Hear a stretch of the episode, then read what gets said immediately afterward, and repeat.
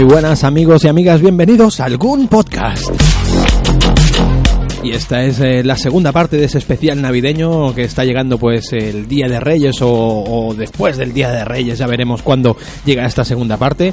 Y bueno, y retomamos esa primera parte, ahora desde el punto donde lo dejamos, ¿no? Eh, vamos a empezar pues a hablar de Bad Santa 2, esa segunda parte de la, de la primera parte que ya hemos hablado en, en, la, en la primera parte, madre mía, cuántas, cuántas partes, esto, esto es insoportable, Dios mío, menos mal que, que, hoy vienen los reyes y, nos traen mucha farlo para todos. Pues eh, lo que os digo, ¿no? Que, que continuamos con ese Bad Santa 2 y luego Alfonso y yo hacemos un pequeño resumen de toda esta tercera temporada nos peleamos ahí en directo, ya lo veréis.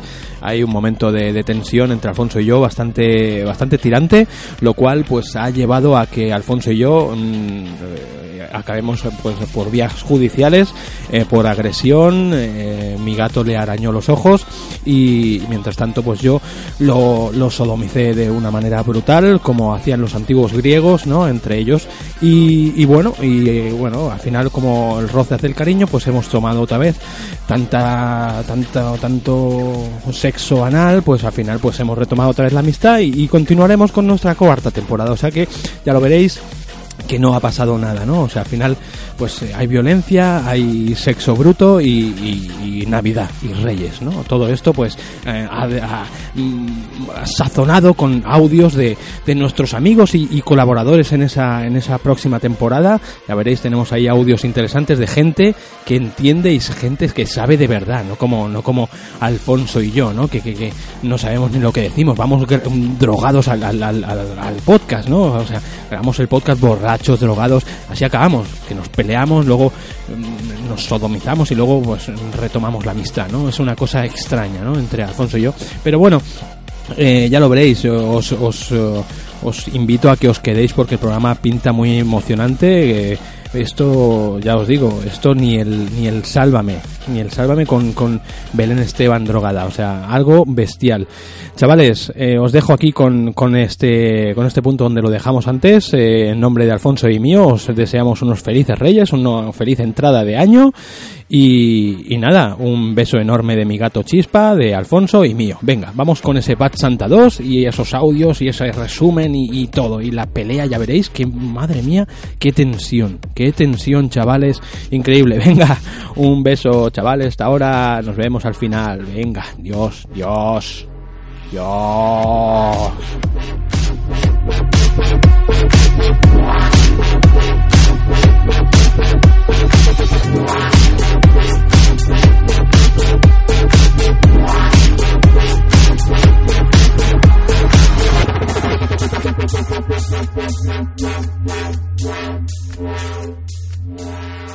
Christmas,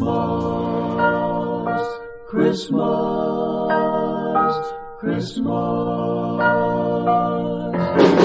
Well, it's Christmas time, pretty baby, and the snow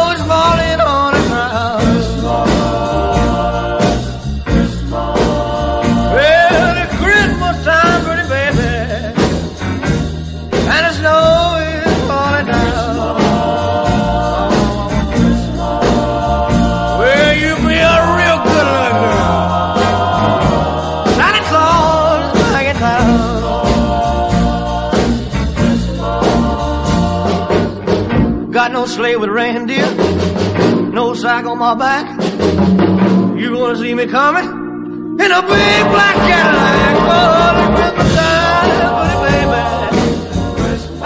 Pues venga, pues eh, continuamos con este especial navideño, con este Bad Santa 2 ahora, ¿eh, Alfonso? Y, y, bueno, y volvemos un poco a la fórmula, ¿verdad, tío? Eh, esta vez creo que la dirige, la dirige otro, otro director. Eh, vamos a ponernos aquí todas las chule, el chuletario, el chuletario. vamos a confesar la verdad, vamos a, leer aquí de internet. no, Bad Santa 2, mm, viniendo, o sea, de lo que venimos, Sergio, cualquier cosa nos parece una maravilla, ¿no? Cualquier película que nos parece, pero bueno, esta película, una secuela, como ya hemos dicho antes, creo cuando hemos hecho la 1, que tardó bastantes años en llegar, a pesar de ser una película, Sergio, que tuvo bastante éxito, como decíamos, al menos en Estados Unidos y creo que a nivel mundial funcionó muy bien, un producto que comercialmente fue fue pues como la seda, fue bastante bien para el tipo de película que era más o menos pequeñita y con, con no demasiado, con- no era demasiado una gran superproducción, ni mucho menos, como sabéis, pero funcionó bastante bien y bueno, es una película también, Sergio, no sé si estarás de acuerdo, que es una peli que no, no se presta quizás a secuela. Esto pasa en muchas ocasiones que films que funcionan parece que tener una segunda parte de manera obligada, casi forzada por la buena taquilla que ha hecho. Pasa en más de una ocasión, ¿verdad? Sí, sí, y más, y más cuando han pasado entre medio de, de secuela, de, de la primera parte a esta secuela, ¿no? A esta segunda parte, 13 años, ¿verdad, tío? Que es, es, eh, es curioso, ¿no? Eh, retomada por un director llamado Mark Waters, eh, un tío que tiene en su haber pues películas como Las Crónicas de Spiderwick o Los Pingüinos del Señor Popper, esa gran comedia con, con Jim Carrey. Y, y bueno, y teníamos un poco al, al mismo elenco. Billy Bob Thornton volvía a repetir ese, ese papel de Willy, Willy Souka, ¿es? Willy Souka, no me acuerdo bien bien cómo, cómo se hace. Willy Souk, Willy Souke. Souk. Eh, teníamos a Tony Gox otra vez eh, haciendo de Marcos Skid- Skidmore. Y, y tenemos al gato Chispa ocupando tu lugar. Me quita el sitio, me quita el sitio. vuelve vuelve el, gato a hacer de las suyas. Repetía otra vez papel Brett Kelly, el, el- el niño, que sí que se llama Thurman Merman, como decíamos. Y esta vez teníamos a una nueva actriz que hacía, que hacía pues el, el digamos, el reclamo eh, amoroso de, de Bill Thornton en esta película, que era Christina Hendricks. Christina Hendricks que en esta película sale bastante normal, ¿no? Es una tipa que estamos acostumbrados, sí, tal y como sale en la, en la serie aquella. ¿Qué serie interpretó esta tipa? Que era muy famosa, la de... eh, yo sé, yo la tenía Me lo decías, no lo he visto, me decías yo. yo la he visto en Drive, eh, la tenemos Sí. vista, ¿verdad? Pero esta hizo una película, una serie muy buen, muy muy famosa que te la digo ahora, que Si ves buscándolo yo de mientras comento, Sí. Sergio. Mad Men. Ah, en Mad Men salía. Mad Men, era Vale, una de las actrices pri- principales de Mad Men. Exacto. Y bueno, también salía en Zulander la segunda parte, en Zulander 2 y demás. Y bueno, ya te digo, eh, parece que incluso está como, como tapada, ¿no? En esta película está como que no sea tan, tan como salen las demás películas, ¿no? No, no aparece de esa, de esa manera, ¿no? Y es un poco, ah, bueno, y después teníamos a, a otra gran actriz que es, eh, que es la, la que hace de madre de él, ¿verdad? Kathy Bates. Kathy Bates, ¿no? Sí, sí, la verdad que es, un- es una película que, como dice Sergio, no se presta a priori a secuela. Son películas que, bueno, tienen un fin, en este caso la primera parte. No es una película que, se deba estirar, o en principio no estaría yo de acuerdo que se hiciera, ¿no? Porque, bueno, si tiene éxito sí, pero realmente son películas que haces, ¿no? Porque el personaje más o menos, casi todas las tramas han quedado bastante cerradas y continuarlo es un poco forzado, ¿no? Porque, de hecho, hasta cierto punto, pues eh, quien escribió este guion y eso tuvieron que hacer ahí un poco encaje de bolillos, eh, Sergio, para conseguir eh, armar una trama medio creíble, ¿no? Porque que vuelvan a la acción los mismos personajes, todo, ¿no? Cómo ha salido de la cárcel su compañero, ¿no? El, el enano, cómo, cómo él ha- también vuelve a conseguir trabajar de lo mismo, habiendo pasado por esto de la policía y que les hayan pillado y tal. Es un poco, es poco creíble, ¿no? Es- Claro, y, y sí, o sea que es, es un poco forzado el volver otra vez a, la- a la- a las raíces, ¿no? Al inicio. De hecho, eh, algo que me ha gustado que es el plano del principio, ¿no? Que él, sigue vomitando otra vez, vestido de, de, de Santa Claus, ¿no? Y ese plano de, de, de, de- de los títulos de crédito, ¿no? Donde ponemos este plano que te digo, ¿no? En el callejón, el solitario otra vez y volvemos a Bad Santa 2, ¿no? Eh, los títulos de crédito, ¿verdad? Eh, todo muy rápido, todo muy resumido, ¿no? Eh, nos ponen otra vez en situación, ¿verdad? Él pierde el trabajo que tenía como aparca coches de lujo y no sé qué. Y, y con una voz en off, pues vemos que todo se ha ido eh, recomponiendo, ¿no? La chica esta de la primera creo que le deja abandonado, ¿no? O, o acabó huyendo, no sé qué. Lo comentan en una voz en off. Y bueno, y, volvemos a los personajes eh, típicos, ¿no? Pero se presenta una, una nueva personaje, que es Kathy Bates, que hace de madre de él, ¿no? Que me encanta el, el inicio de, ella, ¿no? Que, hola, no sé qué, y coge el tío, ¡pa! Y le pega un puñetazo en la cara nada más verla, ¿no? Que dices, no vea, ¿no? Sí, yo creo que es un acierto en la introducción del papel de Kathy Bates, ¿no? Y el que da un poco empaque a la película. Es cierto, como dice Sergio, que es un poco forzado la, recopilar a todos los personajes de la, de la otra, ¿no? Podían in- haber intentado pasar página con algunos, ¿no? Con el niño, quizás, Sí. con su compañero, incluso de, de- de tropelías y de robos, y haber tirado a lo mejor por otra historia de Otra él, historia, ¿no? claro. Incluso, pero claro, de alguna manera estamos, tenía que estar forzado a ser Papá Noel otra vez, ¿no? Porque si no se perdería mucho Eh, el título, Santa, el todo título, Santa claro. Claus, tiene Sí, que sí, estar ambientado la Navidad. Entonces, bueno, pero dentro de lo que cabe, para ser una película que a mí personalmente no se presta a secuela o son pelis de las que no se deben hacer teóricamente eh, continuaciones. Creo que lo llevan bastante bien dentro de que, como dice Sergio, de estar un poco obligados a hacer lo que pueden.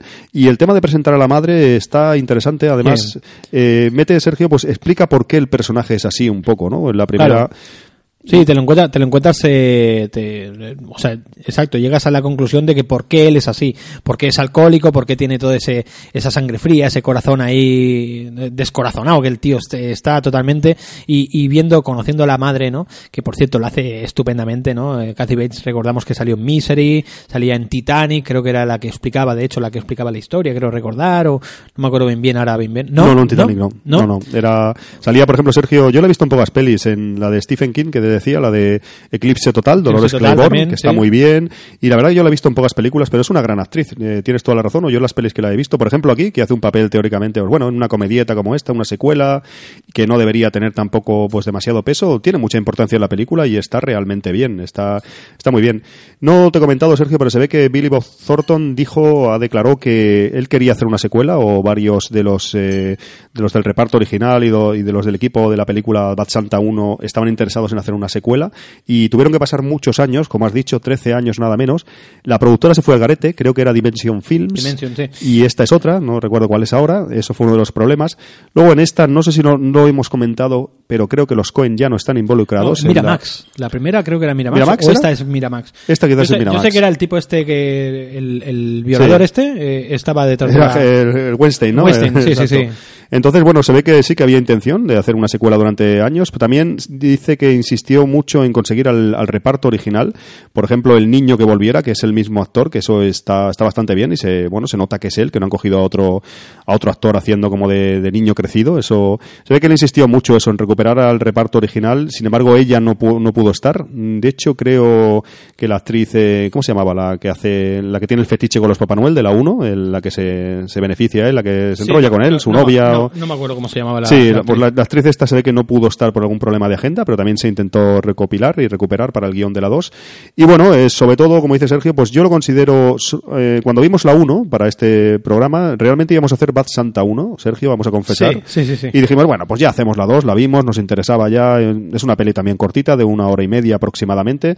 Venga, pues la vemos y según como ya que la habíamos visto, pues dijimos, venga, la metemos en el programa así, aunque sea de manera breve, y comentamos como la saga, vamos a decir, de Bad Santa. Sí. Y yo, Sergio, no sé si te pasó a ti, pero esta película tenía muy malas críticas en todos sitios comparado con la 1. Hmm. Sí, a mí me pasaba eso también, ¿no? Que digo, bueno, ahora es estirar el chicle y tal. Y en cierto modo sí que lo estiran, pero lo hacen de una manera correcta, ¿no? Eh, no es, eh, no es, no repiten la misma fórmula, ah, bueno, más o menos sí, pero de una manera diferente, ¿no? Eh, volvemos otra vez. eh, el resultado de la película viene a ser lo mismo. O sea, te viene a, a- a- profundizar en los papeles de él, ¿no? Y de la, incluso de la madre, ¿no? pero pero más o menos mm, es de una manera diferente y bueno, está, está bastante bien. Yo ya te digo, me la esperaba peor y, y la pregunta que te he hecho antes desayunando, ¿no? ¿Con cuál te quedas? ¿Con la primera o con la segunda? Eso ya es, ya denota de que la, la segunda no está tan mal tampoco, ¿me entiendes? O sea, yo no he visto mucho cambio de la segunda, de calidad digo, ¿eh? De la primera a la segunda, pese a que la primera es la sorpresa de los personajes y de todo lo que te explican, ¿no?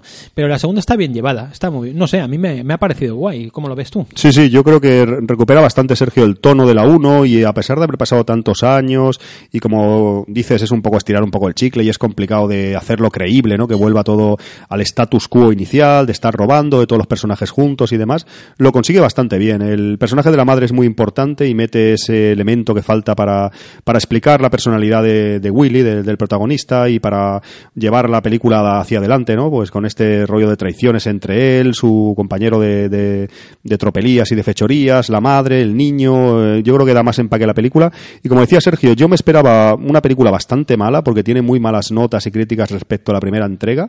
Me esperaba algo, como decía él, pues mm, para sacar dinero aprovechando el éxito más o menos de la 1 y eso.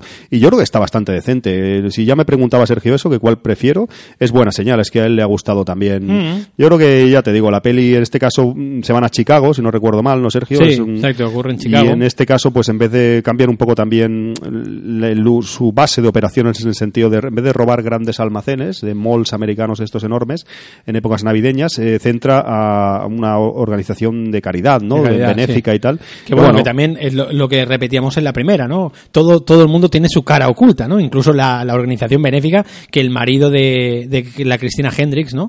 Que es la que, digamos, la directora de la organización, eh, el tío lo que quiere es eh, beneficiarse de, de los, de los, eh, del dinero, ¿no? Que se recoge y, y bueno, o sea que todo tiene, incluso la madre, la madre tiene también su cara oculta que también le quiere traici- traicionar, ¿no?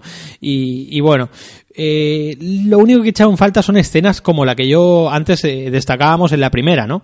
Que eran escenas pues así punteras, ¿no? Escenas que digas, ostras, eh, la escena del niño que yo te comentaba o tú el inicio, ¿no? Ese, ese contraste de la sociedad, todo el mundo feliz y él emborrachándose en el bar y tal. Pues aquí a lo mejor no sale tanto, no está tan marcado, ¿no? Como, no sé cómo, cómo lo has visto tú, con qué escena te quedas o cómo, cómo lo has visto. Sí, no, es verdad que, bueno, eh, refleja, como dices, un poco el est- esto es- este universo, este mundo, estos Estados Unidos, eh, aquí que este reflejo que hacen, esta visión, ¿no? De todo el mundo es como corrupto, todo el mundo es vicioso, todo el mundo es envidioso, todo- casi todos los personajes que salen, no solo los protagonistas o secundarios, sino personajes random que se encuentran por ahí, pues eh, son bastante eso, bastante chungos, políticamente incorrectos, cabronazos, vamos a decir directamente, y es muy curioso. La madre está muy bien el tema de cuando se quita la peluca, y bueno, es un personaje... Todos los tatuajes que tiene la tía. Sí, sí, es que casi se come a, se lo come a él Sí, prácticamente, sí, sí, eh, porque es, eh, es el reflejo, él realmente es prácticamente el reflejo de, de su madre, aunque la odie de alguna manera, pero también Kath- Kathy Bates y el, el guion en sí está muy bien para hacer dudar al espectador a veces si la madre tiene un corazoncito o no, si el tema de reencontrarse con su hijo, aunque sea para dar un golpe y dar un robar y tal, pero hay momentos que te hace dudar y eh, yo creo que consiguen el espectador si la madre realmente se le está ablandando el corazón de enco- reencontrarse con su retoño y tal, o simplemente lo quiere para robar y que le abra la caja fuerte y tener un, socio ahí de, de, de- de la base de operaciones junto, junto a su hijo porque le interesa, ¿no? Realmente sabemos que es por puro interés, ¿no, Sergio? Pero consigue la película en todo momento hacerte dudar y eso.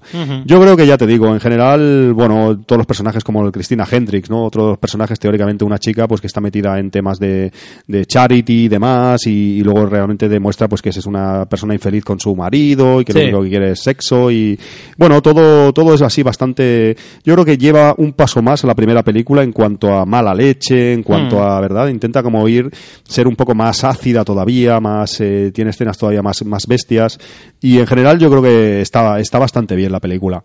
Sí, bueno, eh, buscan lo mismo todos, ¿no? Robarle.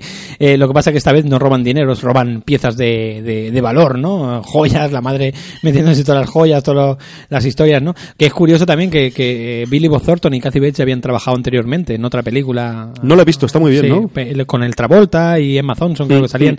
Eh, Primary Colors se llamaba la Sí, película sí. Y, y ya habían trabajado juntos en esa, en esa otra peli, ¿no? Y ya te digo, bueno, la verdad que sí, sí, otra otra escena que no viene ni a ¿sabes? Que digo, sea, la que- totalmente gratuito todo ya, ¿no? ¿No? O sea, sí, sí, sí, o sea, que no viene no viene a cuento, ¿no? Estamos como como ya es es de costumbre, estamos viendo, tenemos la película puesta, ¿no? Y, y bueno, eh, tiene esos momentos de incorrección política, ¿no? Que, que, que tiene la, la peli, ¿no? que, que no viene a cuento, ¿no? Pero bueno, la madre haciéndole la trabanqueta a, lo- a los niños, pegando a los niños, no sé qué, ¿no? Y, y bueno, el final de la peli, ¿qué te, qué te ha parecido a ti? Pues eh, bien, bien, la verdad que, bueno, está ese momento de duda, ¿no? De, pues, eh, es un poco, intenta acabar un poco como la otra, ¿no? De, pues, lo que tú decías, que si no tiene tampoco este propósito de enmienda, ¿no? Estas películas que a lo mejor son, nos narran personajes tan odiosos, vamos a decir y tal, y que al final, pues, que se redimen o que de repente, lo que decía Sergio, se vuelven azucarados, se vuelven totalmente la personificación de la bondad y los buenos sentimientos, pues tampoco lo hace aquí, ¿no? Hay momentos que él también parece du- dudar del amor de su madre y... Eh, un- una puntualización. Sí. Yo no he visto esta escena. ¿No has visto esta escena? No. Es que ha salido aquí dos chicas enseñando las, las mamellas, las tetas. No, y- pero, pero toda esta escena de la fiesta no la tengo yo cortada, tío. ¿Ah, sí? Sí, Eh, o, sea, que yo estoy viendo, yo he visto un otro corte diferente. Entonces, pues mira, pues hay Unrated también aquí. No Rated. O sea que tú ahora esta vez has visto la, la versión extendida, por lo visto. hemos cambiado, ¿eh? Sí, sí, sí. Esta sí. dura una hora 34, quizás tú has visto una versión. Ah, pues no, lo desconocía, ¿eh? no sabía que había un Unrated también aquí. Pues yo también, yo también. Es una escena ha- ha final sido de la ahora fiesta. en directo, o sea sí, que- es una escena donde, bueno, está, la madre está tra- tratando de huir con el botín, si no recuerdo mal, y bueno, él se mete para camuflarse, como recordarán los oyentes que han visto la película. Se mete en una celebración ¿La donde todo dura? todo el mundo está. Dura una hora y treinta y cuatro. Ah, la mía una hora y treinta y dos. Vale, pues mira, este, a lo mejor Son este pequeño, dos estos dos minutitos será esta escena o Pero por lo que he visto son escenas eh, de sexo. cortes, cortes, de sexo. vale, cortes de, explícitos, lo de sí, claro. sí, sí, será justo este momento, será prácticamente igual, esos minutitos de diferencia de Porque yo, toda eso- esa escena del, del tobogán que me has enseñado ahora y tal, yo no la he visto, ¿sabes? O sea Esto sí, que- quizás, ¿no? Hay momentos que salen todos ya los sí, billetes todo y-. Pero el momento de la fiesta esta loca no, no, lo, no lo había visto. No, ya te digo, la película, bueno, para ser yo, si quieres vamos cerrando ya, Sergio, porque tampoco, como hemos hablado muchas cosas, de- también cuando hablamos de la 1, hemos hecho referencia a bastantes cosas de la 2. La verdad que ha sido inevitable, ¿no? Sí. Y yo no sé si quieres comentar algo más o vamos a Bueno, hay, curiosidades, por ejemplo, la aparición de Mike Starr, ese famoso actor que siempre hace de italiano fuerte, de italiano grandote, ¿no? Que es el, el Papá Noel que se pelea con él en la calle, ¿no? Porque, como putas, ¿no? Eh, Oye, que esta es mi zona, no sé qué, ¿no? Es buenísimo, ¿no? Y, y, bueno, y le pega una paliza, le pega una somantapalos ahí, que coge a, a- a la Virgen, ¿no? Y le empieza a pegar en la espalda, ¿no? Es muy, muy curioso. Bueno, pues el que está debajo de ese traje es Mike Starr, es ese tipo grandote que aparece en muchas películas de Martin Scorsese y tal, ¿no? De mafia. Y bueno, pues eh, curiosidades pocas más, ¿no? Yo, Como ya hemos dicho, también aparecía, aparecía los mismos actores, ¿no? Vemos al, al chaval, ¿no? 13 años mayor, Sí. que me ha costado incluso reconocerlo y digo, Pues "Este- sí, pues sí. en verdad, tío. Eh, pero no, no, era, era, era lo- todo lo mismo, ¿no? Y bueno, y, y la película, ya te digo, vamos, si te parece, vamos a escuchar un trocito y, y y vamos a las conclusiones, ¿te parece? Venga, vamos a ello. Vamos. Vale, te pondré en antecedentes. Me ha preguntado dónde está su virginidad. Sí, que le puedes decir que meta la polla en tu bolso, que le va a dar lo mismo. Van a ser los 20 pavos más fáciles de tu vida. ¿20 pavos? Hmm. No sé qué clase de mierda te habrás tomado, Willy. Quiero 100. O me largo de aquí en menos de lo que canta un gallo. Vale, 50. O se lo pido a tu madre. 60. Hecho. Y nada por detrás. Eso ya se acabó, Willy. Vale. Pues rapidito, que tengo que recoger a mi nieto de Bali. ¿Te preparo un bocadillo? No. Ya te he preparado yo algo, guapo. Willy, te he preparado un bocadillo. Yo me largo. Dásela a Opal cuando acabes. Oye, así es como funciona. Se va a quitar las bragas y luego se va a poner a cuatro patas. Tú te pones detrás de ella y te bajas los pantalones. Entonces vas a ver algo que parece una especie de comida japonesa. No lo es, así que no te la comas. Esa es la diana. Entonces empiezas a sobar tu soldadito, esperas a que esté bien firme y lo metes por ahí. Y lo mantienes dentro hasta que escupa. Vas a necesitar un chubasquero. No te preocupes, ella te lo dará.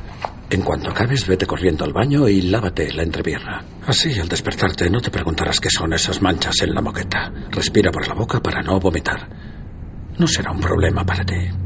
¿Entendido? Tienes 60 pavos. No, ¿Cuánto tienes? tengo 20 dólares. Paga el tono. Tengo 20. Dáselos cuando termines. Hasta luego, Pal. Venga, guapo. Ven aquí. Prueba un poquito de este bombón.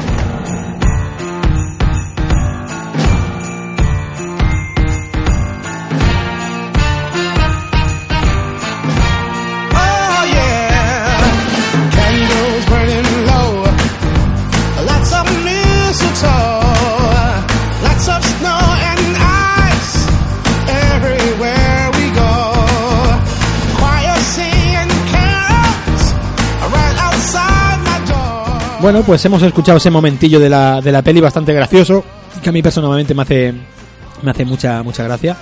Y, concluye tú, si te parece, con este Bad Santa 2, Alfonso. Pues nada, lo, lo hemos ido comentando un poco, pero acabar de perfilarlo, ¿no? Bad Santa 2, yo la verdad, como decía, una secuela que en un principio consideraba innecesaria y que, aunque la primera película me ha gustado, como os comentaba, veo que es una película que parecía que no se podía hacer, que iba a ser muy anodina y eh, una secuela muy forzada y estirar mucho el chicle, como decías y tal. Y sin embargo, me ha sorprendido de forma positiva, porque ya te digo que tenía muy malas críticas y pensaba que iba a ser todo realmente horrendo. Y no, me ha parecido una película también bastante decente. Horrendo. Sí, no, no tan horrenda como Star Wars, Holiday Special, pero no fuera de bromas, me ha parecido bastante interesante, no tan buena como la 1, porque pierde, como decía Sergio, el elemento sorpresa y un poco pues la novedad de presentar un personaje así en, bueno, pues en este... Atracadores, este Claro, eh, atracadores en la Navidad, ¿no? Y jugar con los sentimientos y con los momentos, eh, en este caso, pues, eh, eh, pues el tema de la caridad y demás. Pero bueno, que la verdad que es una película, a pesar de los años que han pasado entre la 1 y la 2 y que teóricamente era difícil de hacer algo decente, me parece bastante también divertida y el- la incorporación también de Kathy Bates y algunos personajes más y eso le dan un toque bueno. Y bueno, la verdad que otra película para buenas risas, bastante decente, una comedieta buena, Sergio, y que para Navidad, para un momento así de Navidad, tener un, algo como contrapunto al tema navideño, está muy bien. Estamos viendo cómo Sí, acaba aquí, sí, que sí. son con, con este, los... este final está muy gracioso, el final de la red social de Instagram, ¿no? Final por huevos, ¿no? Vamos a decir. Final- el final tenía que ser así por huevos. Un final ¿no? de cojones, ¿no? Vamos a decir. De...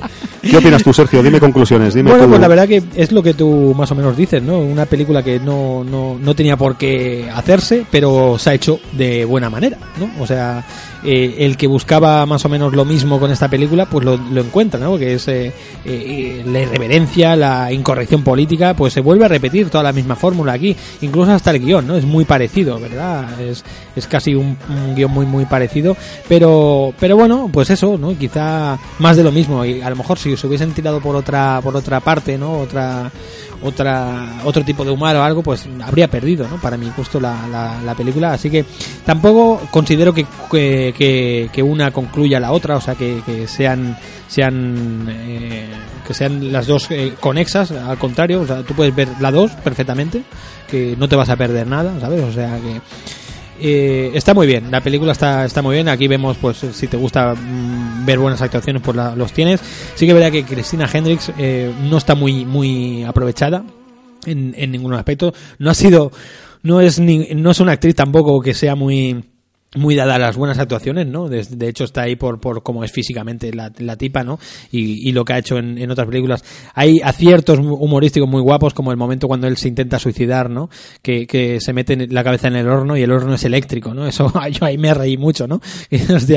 Y, y bueno, escenas un poco más que me recordaron a, a los Guayans, a lo mejor, ¿no? El momento cuando ve él por primera vez a Cristina Hendricks, que, que se le empieza a elevar el gorro al, al enano, ¿no?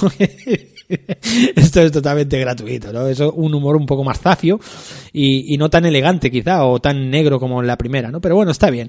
Así que desde aquí, desde algún podcast, pues os recomendamos que le echéis un vistazo también a este Bad Santa 2, que no está nada mal, pero no es película tampoco... eh, mm, si has visto la primera tampoco te vas a perder nada si no ves la segunda y al contrario, ¿no? O sea que está bien, está correcta, ¿no? Para, para Navidad o para el verano, ¿no? Cualquier, cualquier momento es bueno.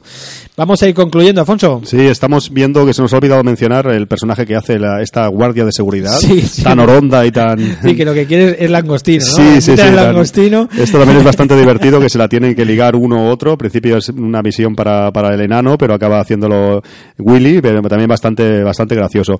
Pues creo, Sergio, que nos, nos está quedando un especial navideño bastante majo y arreglado. Yo creo un poco largo, quizás, y vamos a ir cerrando Para este que bloque. sea esto especial navideño, Alfonso, vamos a darle caña a música de Navidad, ¿no? Exacto, yo te iba, a otra met- vez. te iba a meter un mantecado en la boca a ver si te ahogabas o algo, pero bueno, me parece buena opción también. Hombre, y tanto buen mantecado. Venga, vamos a ello. Jingle bell, jingle bell, jingle bell rock. Jingle bells swing and jingle bell ring. Snowing and blowing up bushels of fun.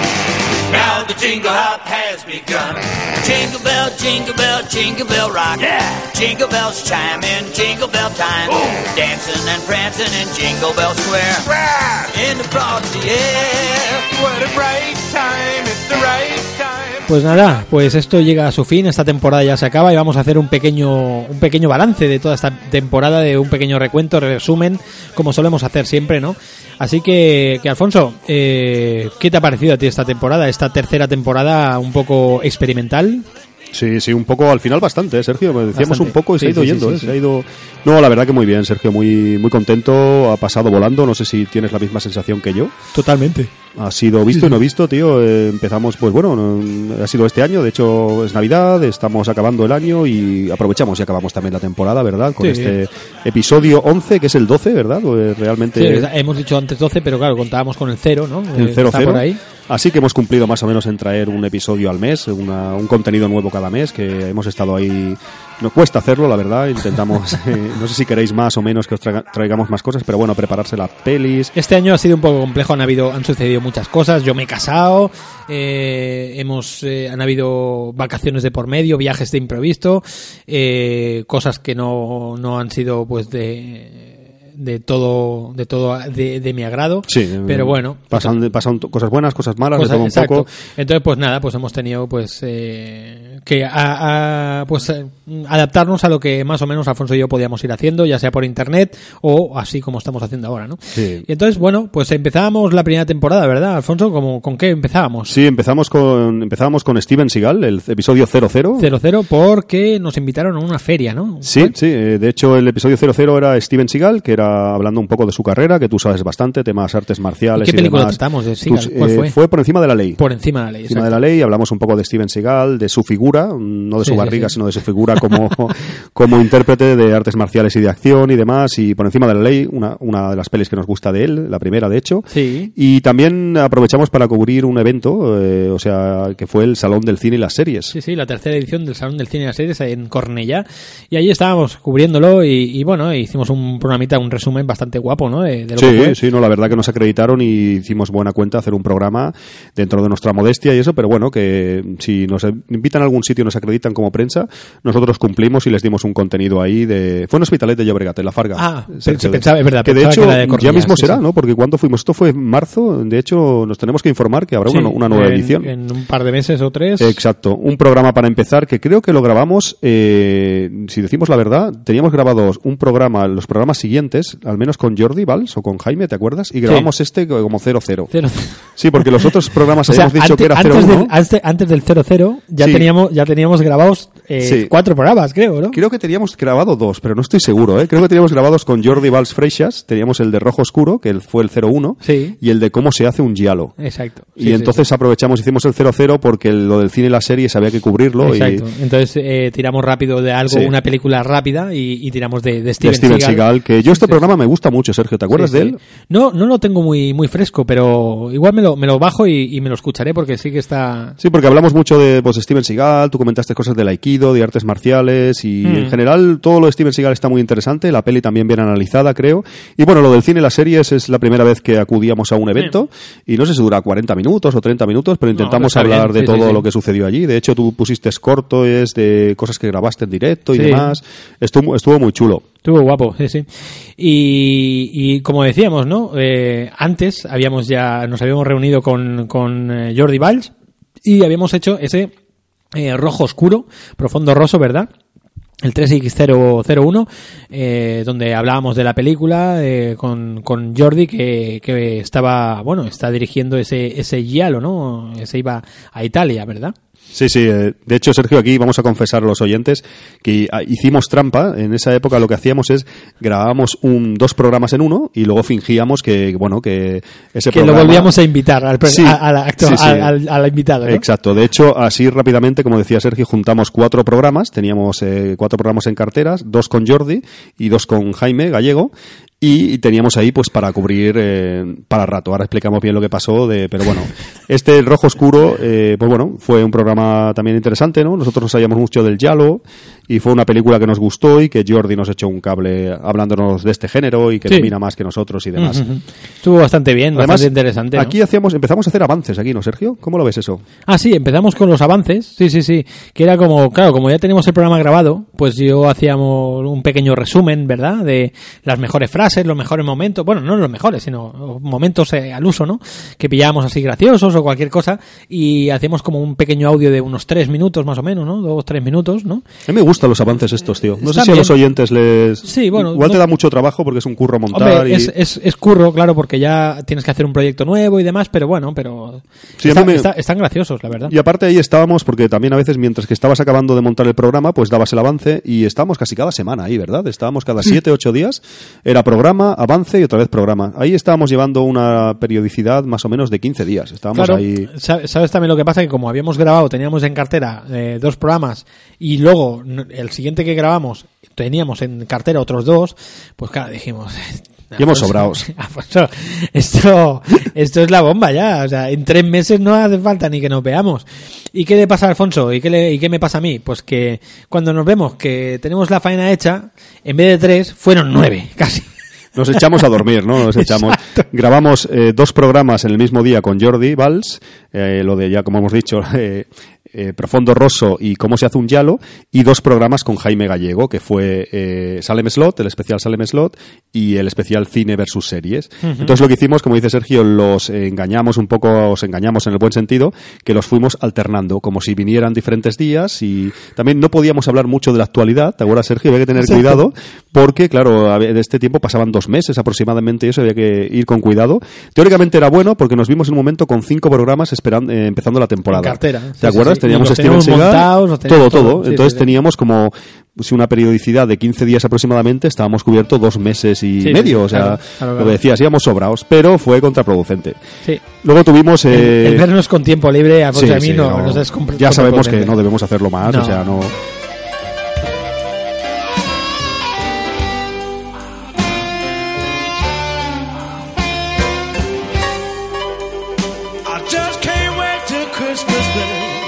Hola chicos de Gun Podcast, ¿cómo estamos? Soy Jordi, eh, algunos me conoceréis por el, por el programa de, el- Yalo que hice con estos dos, con estos dos chicos que entienden tanto de cine. Y nada, eh, como me he enterado que me han contado por ahí que estáis haciendo una especial de Navidad, os voy a explicar mi, mi experiencia en, en cine navideño, ¿no? Eh, hay una película que muchos recordaréis, ¿no? Los fantasmas atacan al jefe. Mm, creo que la versión original tenía un nombre muy difícil de difícil de, de decir, pero bueno. Em, recuerdo que esa película cuando la vi por primera vez no me acabó de convencer demasiado.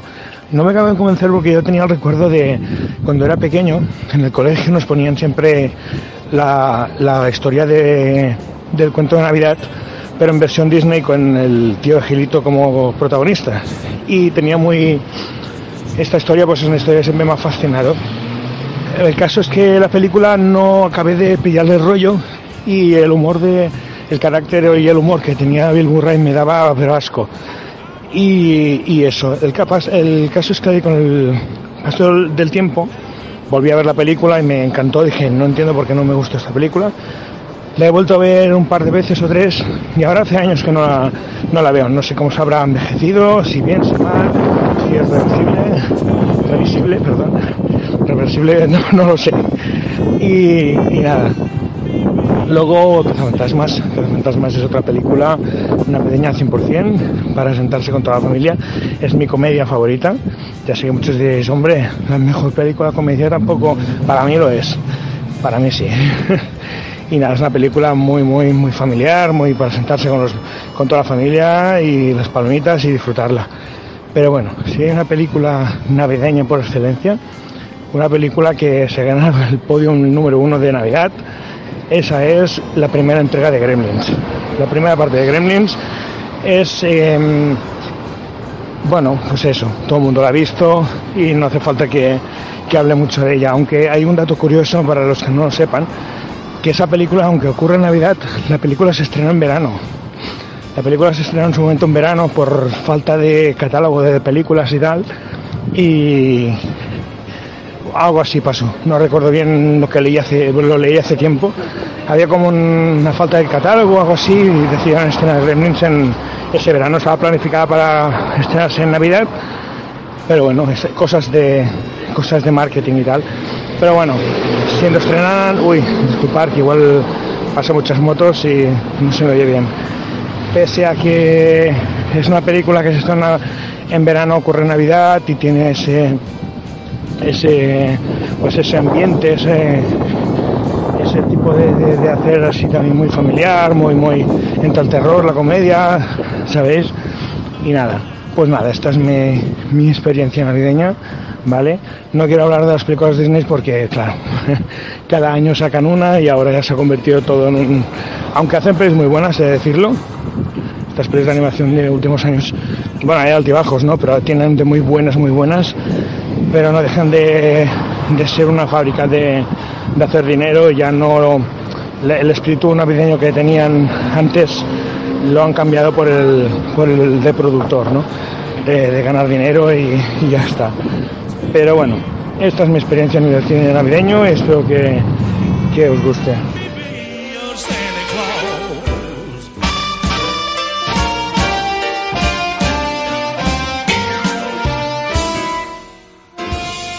Entonces el segundo programa, el 302, fue Este comentábamos del debate, ¿no? un debate a muerte del cine versus serie, que Sí. no lo hemos vuelto a hacer, una horita de programa. Sí, deberíamos hacer bien. una segunda parte, quizá, ¿verdad? Sí, o se otro, debate, si quieres otro otra debate, cosa, sí, porque solo habíamos hecho el debate aquel de con José Luis y Uriol, no recuerdo de qué, del cine, sí, el cine, físico. físico, exacto. Pero era en formato extra. ¿sabes? De esta temporada, lo sabe Sergio y ha molado, yo creo que ha sido muy experimental, como tú Sí, dices. sí, sí, hemos cubierto eventos que no lo hacíamos, hemos hecho eh, programas que no se dedican a una película en concreto, sino a un género, por ejemplo, hemos hecho muchas cosas, eh, eh, labor incluso de, de, de, periodi- de periodista, ¿no? Eh, en directo desde Japón, asaltando tiendas, ¿no? es, es impresionante. Sí, ha sido, no, ha sido un programa una vez. Y también estos, en vez de extras, teníamos estos debates o estos contenidos como raros, como el debate este que decimos del cine y las series, que bueno, eran como extras, extras expandidos de los nuestros y era interesante.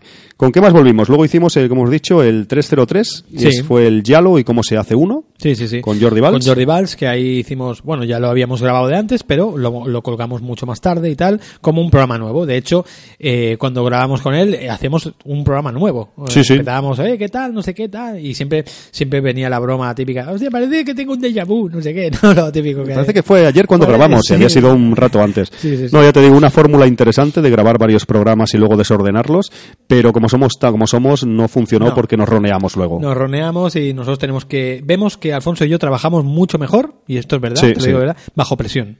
Sí, Eso no. Sí, es verdad, es verdad. Sí, sí, sí. ¿Cómo pasó el, el, el de la Retro Barcelona?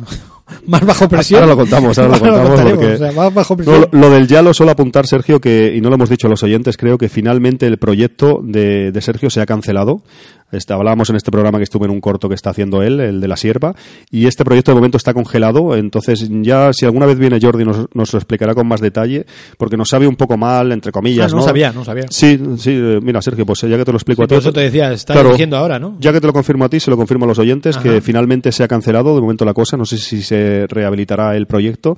Pero bueno, él en su momento nos habló, es interesante cómo se hacía una producción, ¿te acuerdas? Sí, Cómo claro, se... el trabajo de preproducción lo hizo. o sea que- Exacto, y él fue a Sí, sí, Italia y todo lo que nos contó en el programa muy interesante. De momento está parado, ya os daremos más información, o él seguramente vendrá a otro programa, Sí. nuestro amigo Jordi, y nos Sí, sí, contará, pero que lo sepáis. Luego, ¿dónde fuimos? Nos fuimos a en el 304, en el cuarto episodio, quinto si contamos el 00, ¿dónde nos fuimos? A, a Salem Slot, ¿no? Nos fuimos co- junto con el amigo Jaime, Jaime Gallego, que nos echó una mano súper super guay. Eh, se documentó y, y nos, no- hicimos un gran programa. La verdad que yo estoy muy contento, pese a que te hiciésemos todos la 13-14 que te hicimos. ¿Te No, acuerdas? no visteis aquello? las pelis, ¿no? Exacto. Ya estoy acostumbrado, no, no veis nada. Es, no, es un- uno de los mejores Ah, tú programas. de la- tú me dices, Sergio, hay que verse Star Wars. Yo me veo 20 minutos. 20 minutos, bueno, está mal. eh, Ahí lo entiendo, ahí lo entiendo. tío. por favor. Ahí ha sido un, un suplicio. no, el de Salem Slot está muy bien. Es verdad que casi todo hablamos de la serie original y del libro. eh, luego pasamos. Hombre, realmente es lo que tiene calidad, tío, porque lo demás, ¿no? Eh, ¿Cómo era? ¿El Larry Franco era el Sí, lo director? de, sí, sí. Larry, Larry Cohen, Larry, Larry Cohen, Cohen, que era sí, Regreso a Salem Slot, que es absolutamente al nivel de Star Wars Holiday Special. Por ahí están, ¿eh? Por ahí andan los tiros. Y luego, bueno, la, la serie remake, que bueno, tampoco está tan mal, ¿no? Un producto así televisivo, así más de los, los 90 o 2000 ya, sí. Y la de 2000 Rob ya. Lowe también, Esa, esa, el, el remake y tal. De- pero el programa eh, es de los que más ha funcionado, creo, en descargas, Sergio. Y... Por ahí estarán. ¿eh? Sí, creo que. Y es un programa que está bastante bien, la Aunque verdad que. los últimos que estamos colgando están haciendo muy buenos Sí, números, a sí. menos de inicio. ya Sí, sí que es luego. verdad, sí que es verdad. eh. Pero bueno.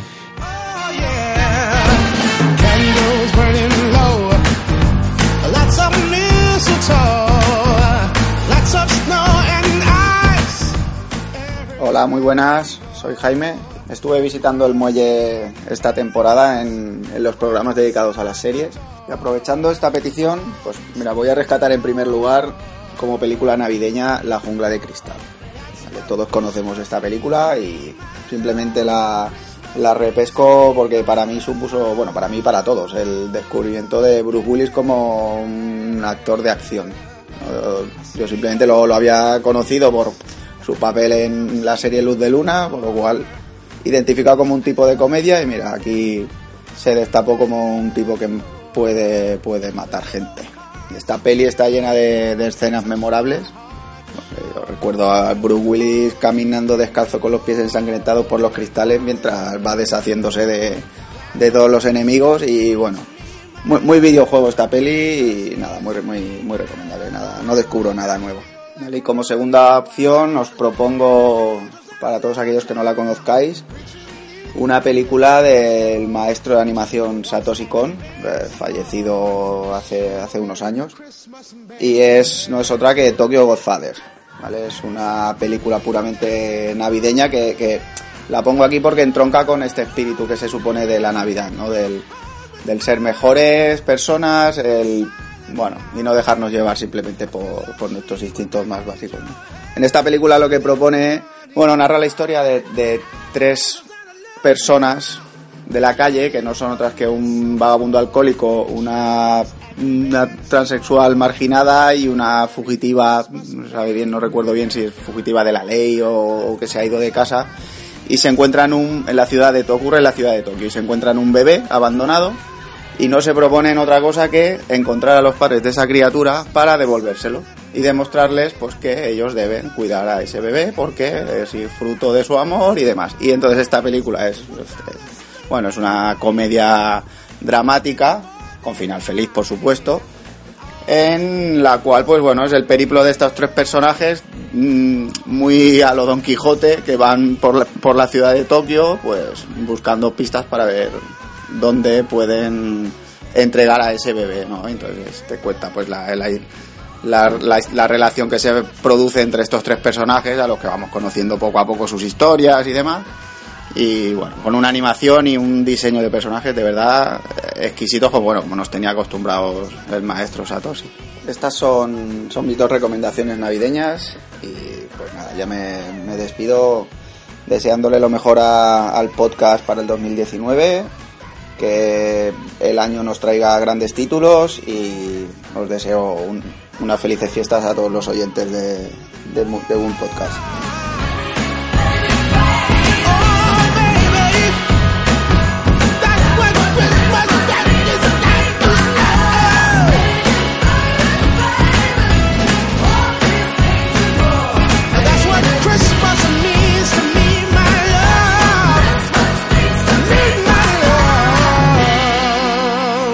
Y bueno, luego vino ya el Roneo, que fue un restreno que metimos, no es parte Ya, de la temporada, ya. ya empezó. Siempre que veáis un restreno ya algo se cuece, ¿eh? algo huele a podrido en Dinamarca. Exacto, o sea, después de cinco programas, como, como decías, ya empezamos restrenos con los guerreros del Bronx. Sí, aunque Se- creo que ya el restreno ya hemos, ya hemos eh, No, eh, no nos queda nada. ya, ya, sí, ¿no? Ya, ya tenemos la, la última bala perdida. Estamos vendidos, estamos Sí, sí, absolutamente vendidos. Luego volvimos con un, con un extra, el de Making of Almuerzo en el Bar.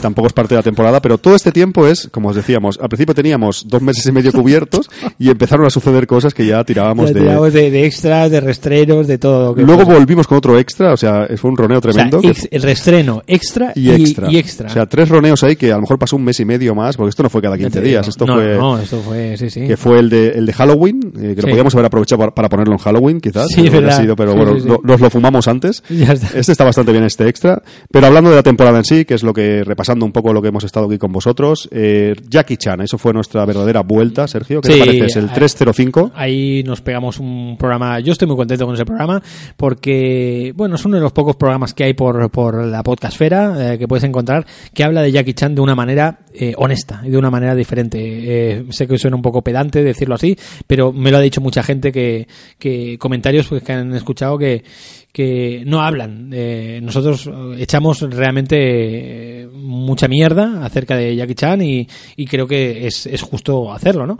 Hablamos pues de que Jackie Chan pues realmente no es el personaje que él estaba vendiendo y demás y, y creo que hicimos un buen, un buen, un buen programa, tío. Yo, el hecho de tirarlo por ahí, pensaba que íbamos a recibir muchos palos y demás, pero incluso del el club de fans de Jackie Chan nos Sí, es verdad. escucharon, ¿verdad? Sí, Y- nos, nos compartieron en Sí, sus redes sociales. Varia- varios comentarios que Yo tengo muy buen recuerdo. Sí. Y tú, claro, de Jackie Chan sabes un montón, estaba súper documentado, o no te hace falta documentarte ya, directamente tirabas para adelante. Y no sé, yo creo que en general, pues eso, la verdad que hablamos. Además, es de los pocos que hemos hecho que no es ninguna película en sí, ¿no? Es No. solamente él hablando casi Sí, de porque toda- en principio esto, ¿te acuerdas? Es un Iba- monográfico, Iba, iba a ser un, un especial Jackie Chan y especial eh, Rumble in the Bronx, ¿te acuerdas? Eso, eso. Pero, empezamos tú y yo a chuparnos pelis Sí, de Jackie Chan por sí. un tubo Y al final- dijimos, tío, vamos a tirar un Jackie Chan y luego hacemos un Rumble. Y el Rumble no lo hemos hecho Sí, todavía. de hecho vamos a hacer una subsección, si quieres lo hacemos al final, de marrones que tenemos. Sí, sí, sí, vamos a sí. sacar ahora la, basura. Vamos a tenemos basura- tenemos bastante, a ver, si, tenemos es una- a ver si nos acordamos de todas. De todas. Pero continuamos con otro nuevo roneo después de este gran programa de Jackie Chan, con Los Cazafantasmas. Volvemos a los roneos, ¿qué pasó? No sé. Temporada uno, Eh, un vez, otro y reestreno. otra vez de nuevo otro reestreno, otro roneo más, que fue el chip prodigioso El Inner chip- Space. exacto, de- exacto, exacto. Ahí pasó tiempo, no recuerdo cuánto, no lo vamos a mirar para no humillarnos. Os No, pedimos disculpas, estuvimos ahí un poco. Vamos. Quizás eso fue con lo de la boda y todo esto. ¿eh? Sí, yo creo que ahí fue- ya empezó los preparativos Sí. y todo el tema. Sí, sí, sí. Y volvimos con uno de los programas que mejor ha funcionado en descargas para el poco tiempo que lleva, es cierto. eh, el especial de esa gran película, esa obra Hostia, maestra este que es Ready. Player One. Sí, sí, sí. Fue una idea muy loca, hay que con- hay que comentarlo, ¿no? Porque Creo que tú y yo estábamos de vacaciones. Sí, estaba en Alemania yo y tú no sé estabas- dónde. Exacto, tú estabas en la, en la Gamescom esta, Sí. ¿verdad? Y, y entonces a mí se me ocurrió de- la fórmula esta y yo te lo dije, oye, tío, ¿cómo lo ves tú hacer esto? De hacer un, un especial, ¿no? Un Muy versus. buena idea que dices que luego se me ocurre a mí todo y ves, esto te lo- se te ocurrió a ti, por Sí, ejemplo, bueno, es muy chulo. Sí, sí. Y, y, hostia, y al final pues lo vimos que, que estuvo bien. Tú hiciste un poquillo de trampilla, ¿eh? Todo hay que decirlo. Sí, sí. Porque en principio la fórmula era que yo le enviaba un audio y él me enviaba a mí otro audio, ¿no? Y yo Toda no lo escuchaba ni tú. Y, y yo no escuchaba tu audio y tú tampoco escuchabas el mío. Sí, Entonces, cuando ya lo escuchábamos es cuando hacíamos el segundo audio. Sí, ¿vale? sí. Pero tú, No, porque no ¿Tú qué entendía. hiciste? ¿Tú No, qué yo escuché, escuché tu audio. No, no entendía, además me lo subió, me lo puso a huevo. Tengo que reconocer a los oyentes Hombre. que me, me lo subió al drive que tenemos y Claro, yo lo pongo ahí, tú no lo escuches, pero está ahí, ¿vale? Y yo estaba por ahí en Alemania, a veces se iba en tren o en hombre, porque de tú tarde o lo tenías que escuchar para enviarme el segundo. Claro, claro, exacto. De, El segundo lo, lo audio. escuché antes. Aún así, te hubiera ganado por goleada Hombre, igual, ¿no? totalmente, Por esa totalmente. película tan mala. De... No, pero es verdad que este año también yo he viajado más de lo normal. ¿no? Sí, estado en un montón de bastante- países, sí, este año y a veces nos ha pillado así que estaba preparando el viaje, o estaba en el viaje, o si no estaba currando. Y es verdad que ha sido un poco. Estuvo bien, la verdad que especial versus, que lo vamos a repetir, especial Sí, versus, ¿verdad? haremos un- eh, quizá hacemos un versus de Han Solo, que lo tenemos Pues, por ahí. ¿verdad? Yo Pero creo luego, que- luego, luego lo hablaremos. Tiene en los muchos marrones números. colgados. Exacto. Ha funcionado bien, es un programa que, bueno, no muy largo, pero creo que gustó, hubo muchos Me gusta, comentarios. me gusta porque ha movilizado mucha gente. La gente Sí, se ha sí. posicionado, pues a mí sí, a mí no. Sí, no un poco qué. clickbait, hemos ido un poco ahí. Un hemos, poco por ahí hemos tirado, tirado ahí, pero- de- pero ha funcionado y ha estado divertido, tío.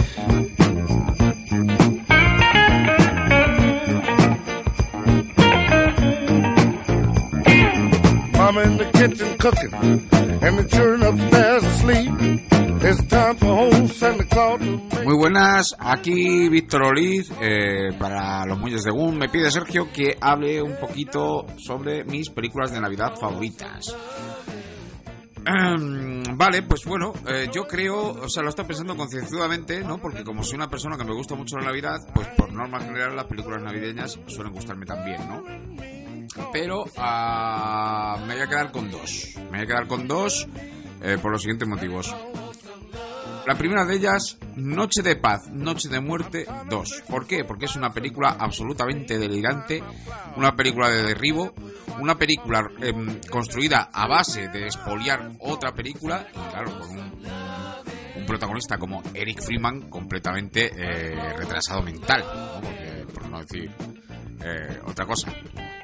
Eh, es una película súper divertida al final, es, es eh, el concepto que tengo yo de una película mala pero divertida y es una película 100% navideña, por lo menos en el sentido de que la saga entera transcurre en Navidad y que y que bueno, y que la parte que está robada de, de Noche de Paz, Noche de Muerte 1 pues es, es completamente navideña, ¿no? Aunque luego eh, al final también Eric Freeman se pone un, un traje de Papá Noel para cargarse a la banda. Bueno, en definitiva es una película navideña, es una locura, es un delirio, es una película ultra mega bizarra y yo creo que, que es una de mis películas favoritas de Navidad. La otra sería Gremlins, por supuesto, ¿no? O sea, eh, una de cal y una de arena, una un poco más bizarra, otra más obvia. Gremlins, ¿por qué? Pues bueno, eh, Gremlins durante mi infancia fue mi, mi película favorita durante muchos años. Quizá ahora ya con mis 42 tacos, pues hay otras películas que prefiera antes que Gremlins, pero no se me olvida que Gremlins fue mi película favorita Y las películas de bichos en general me gustan mucho. Entonces, esta además transmite ese ambiente navideño tan, tan festivo y tan guay, todas esas luces de Navidad y tal, eh, que no deja de ser además un cuento siniestro de Navidad, ¿no? Esos pequeños diablillos destrozándolo todo y, y- y bueno, en la parte inicial matando a la gente, ¿no? Luego ya se vuelve una fiesta la película. Pero aparte yo creo que es un clásico, mm, no ya un clásico moderno, ya es un clásico atemporal, Gremlins. Es una película que eh, aguanta muy bien el paso de, de los años y yo creo que eh, hay muchas películas de Navidad, hay películas eh, mm, más centradas en lo que es el tema de la Navidad, pero indudablemente Gremlins es la mejor. Es la mejor película de Navidad, sin duda.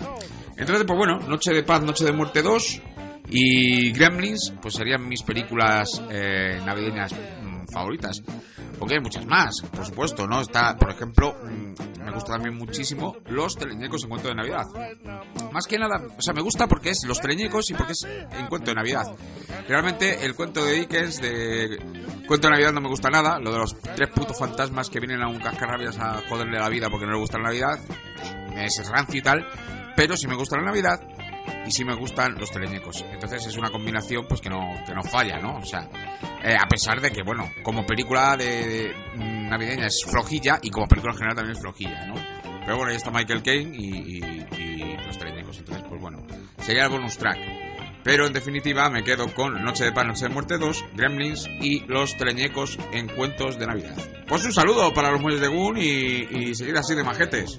Venga, un abrazo.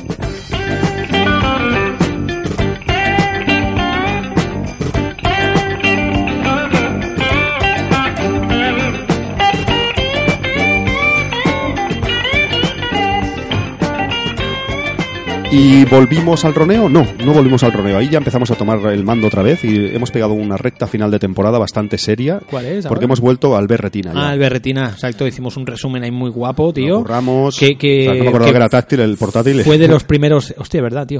Fue de los primeros, de los primeros programas que, que lo hicimos con un nuevo método, que es eh, grabar en la calle, tío, con un equipo que tú te has comprado guapísimo, ¿verdad? Sí, sí, sí. Unos micros y unos adaptadores muy chulos para poder grabar en la, en la calle y con eso cubrimos, hicimos te- entrevistas en directo, Sí. eh, después hicimos el resumen también tú y yo en la calle, en directo también. Estuvo muy guapo, tío, ¿verdad? Otro podcast experimental que yo creo que lo volveremos a repetir, cubrir un evento y como dices grabar pues in situ, luego también encima hicimos el programa en la calle, como al aire libre, en plan así recuperando momentos y en plan broma y eso Fue guapo, muy aquella mañana, ¿eh? Sí, en medio sí. del césped, los dos ahí Sí, sentados. sí, ha funcionado muy mal el programa, la Sí. verdad, pero Sí. yo creo que es bastante bueno porque para yo, lo, cubrir yo lo entiendo, yo lo entiendo que funcione mal, ¿eh? porque mm, eh, un festival que a la gente a lo mejor no le acaba de interesar, pues no se lo bajan directamente, ¿me entiendes? En cambio tú si tienes mm, curiosidad, hostia, pues este festival a ver qué tal, pues te lo bajas. Pero bueno, Sí, aunque ver. pusimos las lista, la lista de las pelis que íbamos a tocar y no sé si pusimos el tiempo incluso, Ujú. pero claro, son muchas películas, igual la gente no lo ha visto y, y Realmente pensar... nos ha descargado la gente que siempre está ahí, ¿sabes? No, Sí. no han habido descargas de más por No, algún no. reclamo o algo, No, no, la sino gente que... que- siempre nos escucha ya por por, por bueno por mm, la trayectoria o, lo- o la Correcto. o la costumbre, pues nos han escuchado. ¿no? Yo creo que es muy buen programa, ¿eh, Sergio? Yo también, además, a mí me gusta mucho, sí. lo que pasa que sí que entiendo que sea un poco Sí. difícil para gente que no... Y es más difícil de hacer para nosotros también, porque tuvimos que grabar, luego son muchas películas que tuvimos que comentar y cubrir. Tú imagínate un, un podcast de un festival que hacen en Valladolid, Sí, sí. ¿sabes? Hostia, Claro, sí, claro, sí. Igual, ¿me Lo entiendes? entiendo, lo entiendo. Exacto. De todas maneras, yo ya os digo que a mí me gusta el A mí de también, los a mí también, oyentes me y, encanta. y también a veces con cosas de festivales así, pues te dan ideas de películas ¿Sabes lo que pasa? Que, conoces. además que tú y yo siempre pues le ponemos un poco de coña y hacemos un poco el gamberro y, y, bueno, pues ese reclamo también está ahí, ¿me entiendes? No, y nos sirvió también para hacer contactos, Sergio. Igual cubrimos otros festivales, Sí, ¿te acuerdas el que nos de invitaron? Sabadell, por El de ejemplo, Sabadell, por ejemplo. también. Y bueno, es una cosa interesante que, mira, puede ser para un futuro, para nosotros nos gusta ir a festivales sí, y cubrir, y si podemos hacer algo similar, igual lo hacemos. ¿Y cómo seguimos? ¿Ya hubo otro roneillo? Un roneo Sí, por ahí ya. Hubo por ahí, ya hubo por ahí de las nuestras. Sí, hicimos el- el, extra, extra. con el fin de repaso a temporada Sí. y el sorteo que el que hicimos, ¿te acuerdas? Sí, sí, Que sí. finalmente hemos de decir que la película llegó a, a su Es sitio. verdad, es verdad, es verdad. El amigo Churumbel la recibió y nos Después de un escribió año y pico- Que por cierto, la recibió al día siguiente que tú la enviases. Ah, una sí, máquina. lo enviamos por agencia. Sí, sí, por Gracias agencia a, la cortesía de Cortesía Play, de Play Games, Games and tío. Esa gran Le llegó tienda. rápidamente. Gran tienda en todos los aspectos. Gran pequeña tienda, es Gran pequeña, pero es sí, grande, sí, ¿eh? Pequeño gran hombre, ¿no? Pues eso. Pues algo así. Sí, sí, sí. Y entonces volvimos con un experimento tuyo ya muy bueno, que hemos hecho además otro experimento más. ¿Cuál? eh, eh, podcast en solitario. Ah, Eh, hemos hostia, hecho, tú has hecho un podcast en solitario de un podcast que está muy chulo, que es este especial recopilatorios, el 308. Sí, sí, porque eh, a mí me, me hace mucha gracia nuestra faceta cómica, ¿no? Nuestra faceta de antes Pajar y Fernando Esteso que tenemos tú y yo, ¿no? Y, y dije, hostia, tengo ganas de recopilarlo esto y quería hacer una recopilación de cortes tal cual, pom, pom, pom, y ya está, ¿no? Pero dije, hostia, ¿y si hago un programa directamente, lo presento un poquito y hago el programa? Pues Y- una hora te metiste ahí. eh. Claro, porque lo iba escuchando tal cual y me iba partiendo la, el rabo, ¿sabes? Es súper gracioso, tío. A mí me gusta, ha funcionado así también moderadamente, Sí, porque también bueno. es un reciclaje un poco, pero a Ah. mí me, está muy cachondo y tal, y muchos no me acordaba, hacía que no los escuchaba, Sí, y, sí, y tú ahí pues eh, dándole el hilo conductor ahí a los sketch me, me partía. Y luego pues bueno, ahí sí que estábamos, yo estaba en Japón ya creo, y tú estabas en, en Andalucía, y volvimos con un restreno, un roneo, o sea, no parte de la temporada, eh, con Joque Noche, ya me parece que nos hemos fumado todos ya los nos hemos restrenos. petado todos los estrenos, ya, Ya lo siento, estamos que sin- ya. sin red. Bueno, tenemos la tercera temporada para hacer restrenos. Estamos- ya restrenos de temporadas, ya, ya lo más triste que hay. Y entonces ya los dos últimos, tres últimos programas, el 309, que fue este experimento mío en Japón, ahí que no sé cómo has publicado eso, yo ahí haciendo el chorro. Pues ha tenido unos números de la hablando. hostia. No está mal, no está mal, eso Sí, que es sí, por verdad. eso te digo, que- tío. Sí, que yo creo que es porque pusimos una teta en el... Podría ser que la teta- la teta llamase la- Aquí no la se teta ve y la justo, luna. pero exacto. La teta en Japón, ¿no? La Pusimos teta una teta de una muñeca y eso siempre quieras que no Siempre llama la llama, atención. llama, Eh, llama. No, ya te digo, un programa que ya te hablaré porque he hecho algo similar, creo que te comenté algo, Sí. ya le comentaré a los oyentes. sí, sí, sí. Esto de grabar así en crudo, en la A calle... mí, a mí esas cosas me molan un montón. Sí, tío. sí, igual Bueno, una cosa parecida hago yo con los diarios de guerra También, de también, balas y katanas, ¿no? Sí, sí. Fue una cosa que empecé yo allí y bueno, lo tengo que retomar porque ahora llevo casi dos meses que no hago nada. es verdad que no pones pero ahora sí, de... sí, sí. No, mola eso. También hay muchas maneras de hacer podcast, ¿no? Así más con formato, como programa así, más en broma, ¿no? Pero como con formato de programa con diferentes secciones, como estamos haciendo ahora, el tipo de, de festival, o sea, el tuyo de sketches. Realmente hemos tocado muchos tipos, Sí. o más enfocado a entrevista o debate. Estamos tocando muchos Lo, tipos y lo yo que creo es que es bueno. lo que sí que nos ha llegado muy, muy buen feedback es de varias cosas. De la fórmula esta del Versus, de Ready Player One, a la gente le ha gustado mucho, dice, todo el mundo ha pensado que es una, una buena idea. El tema periodístico en directo en Japón, a la gente le ha encantado. Sobre todo cuando te has metido en el tema porno, la, la gente También, se ha vuelto también, loca, ¿no? ¿eh? Se ha vuelto loca, eh, sois todos unos pornófagos. Y, y, y después lo que vamos a hablar, el último que hemos hecho también, el directo este que hemos hecho, que la gente le ha gustado mucho, nos ha dicho que nos sienta muy bien el directo, Alfonso. Ah, sí, sí, pues Sí, se sí, ve sí. que a ti sobre todo, tío. Si es que eres la máquina ahí en directo. Eres una máquina del público en directo de el Bueno. 3010, eh, o sea, 310, perdona. Eh, especial en directo en Retro Barcelona 2018. que Estuvo muy divertido, tío. Estuvo guay. Yo me ¿eh? lo pasé bomba, tío. Vamos a explicar un poco cómo se hizo eso, porque fue... Pues mira, mm, nos fuimos al, al, al, al Johnny, eh, le pedimos pues tres gramillos. Pensaba que Johnny se llamaba el sitio de la maquinista donde estuvimos, o sea, de- del Gran Vía 2. No, hemos, hemos de decir que, bueno, la verdad que... Bueno, esto fue un poco despiporre. Lo sabíamos con tres meses de antelación o algo Tres, así, ¿eh? tres o más, sí, o sí, más. sí, sí, Nos sí, sí. confirmaron que muchas gracias a Carles por invitarnos, ya lo hemos dicho. Sí, a la Y organización, ¿no? sí. Sergio estuvo también haciendo el sí. otro programa junto Sí. a Spide y demás. Sí, una charla que Una- hicimos sobre los beatemaps. Exacto, muy chulo y bueno, Reto Barcelona ahí en directo, cuente con nosotros. Yo había estado también con Funs hace años en hablando de Sega y demás y siempre es interesante. Y bueno, podcast en directo, aquí fuiste un poco tú, porque yo quería hacer una cosa que quizás hagamos más académica, de... Estaba muy bien. Eh, Alfonso hizo un guion súper currado, ¿vale? Porque el tema de... Que bueno, esto lo han hecho muchos podcasts, ¿eh? Han hecho una charla y luego han hecho un programa más extenso en su casa, ¿no? Tranquilamente. Entonces, nosotros mm, lo más seguro que lo hagamos porque, eh, Alfonso, te curraste un guion de puta madre, pero eh, yo creo que cuando estás en directo y sobre todo en un final de feria, ya como era nuestro horario que teníamos, ¿vale? Eh, igual podríamos llegar a aburrir a la gente. Y a lo mejor tantos datos, tanto académico, pues no. Pero bueno, eh, hizo un currelo, Alfonso, brutal acerca de cómo, cómo pues estas dos artes se han ido retroalimentando, ¿no? Entonces, bueno, pues tira, al principio tira muy para atrás con el tema de ET, dices muchos nombres, muchos, ¿sabes? Que está muy guapo. Pero eso yo lo veo más pues para eso, para un programa tú y yo aquí con nuestra bebida, con nuestro gato, ¿sabes? Tranquilamente, ¿me entiendes? En cambio, pues eh, el directo, pues hicimos algo así, pero más divertido, más eh, Sí, menos sí. académico, más tirando Es que tienes razón, de nostalgia, ¿no? Que en realidad, claro, yo no solo al- hablar acá- así al público, ¿no?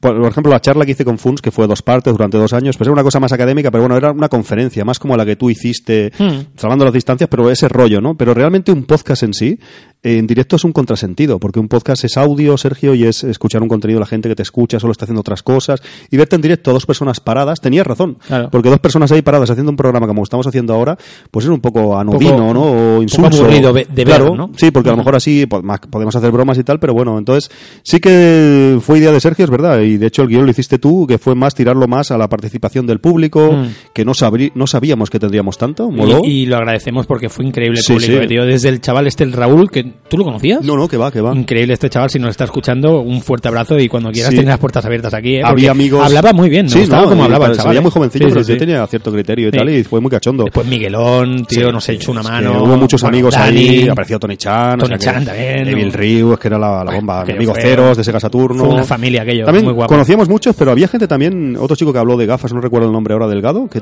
había varios que también inter- intervinieron no conocíamos. Un programador, amigo tuyo también, ¿no? Sí, el, el Jordi Montornés de Sí. 1985 alternativo. Alternativo. Ahí aparecía todo el mundo. de- fue muy muy interesante.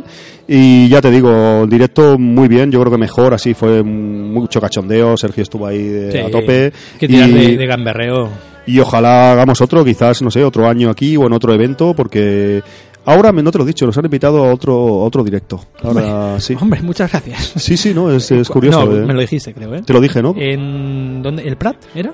No, tío, es en Barcelona. Es que no te lo he dicho, este no te lo he dicho. ¿Ah, no? De- es que nos, tantos directos que nos invitan Es que, que ya, tío- No podemos, no podemos. Que no, fuera de broma, pero es una movida es que de. con, con tantas noches ahí perdidas, ¿no? Con- entre las drogas, el alcohol y el... y- Y podías haber sido famoso y no has querido, tío. Hay que ver crees, tío. lo que son las cosas.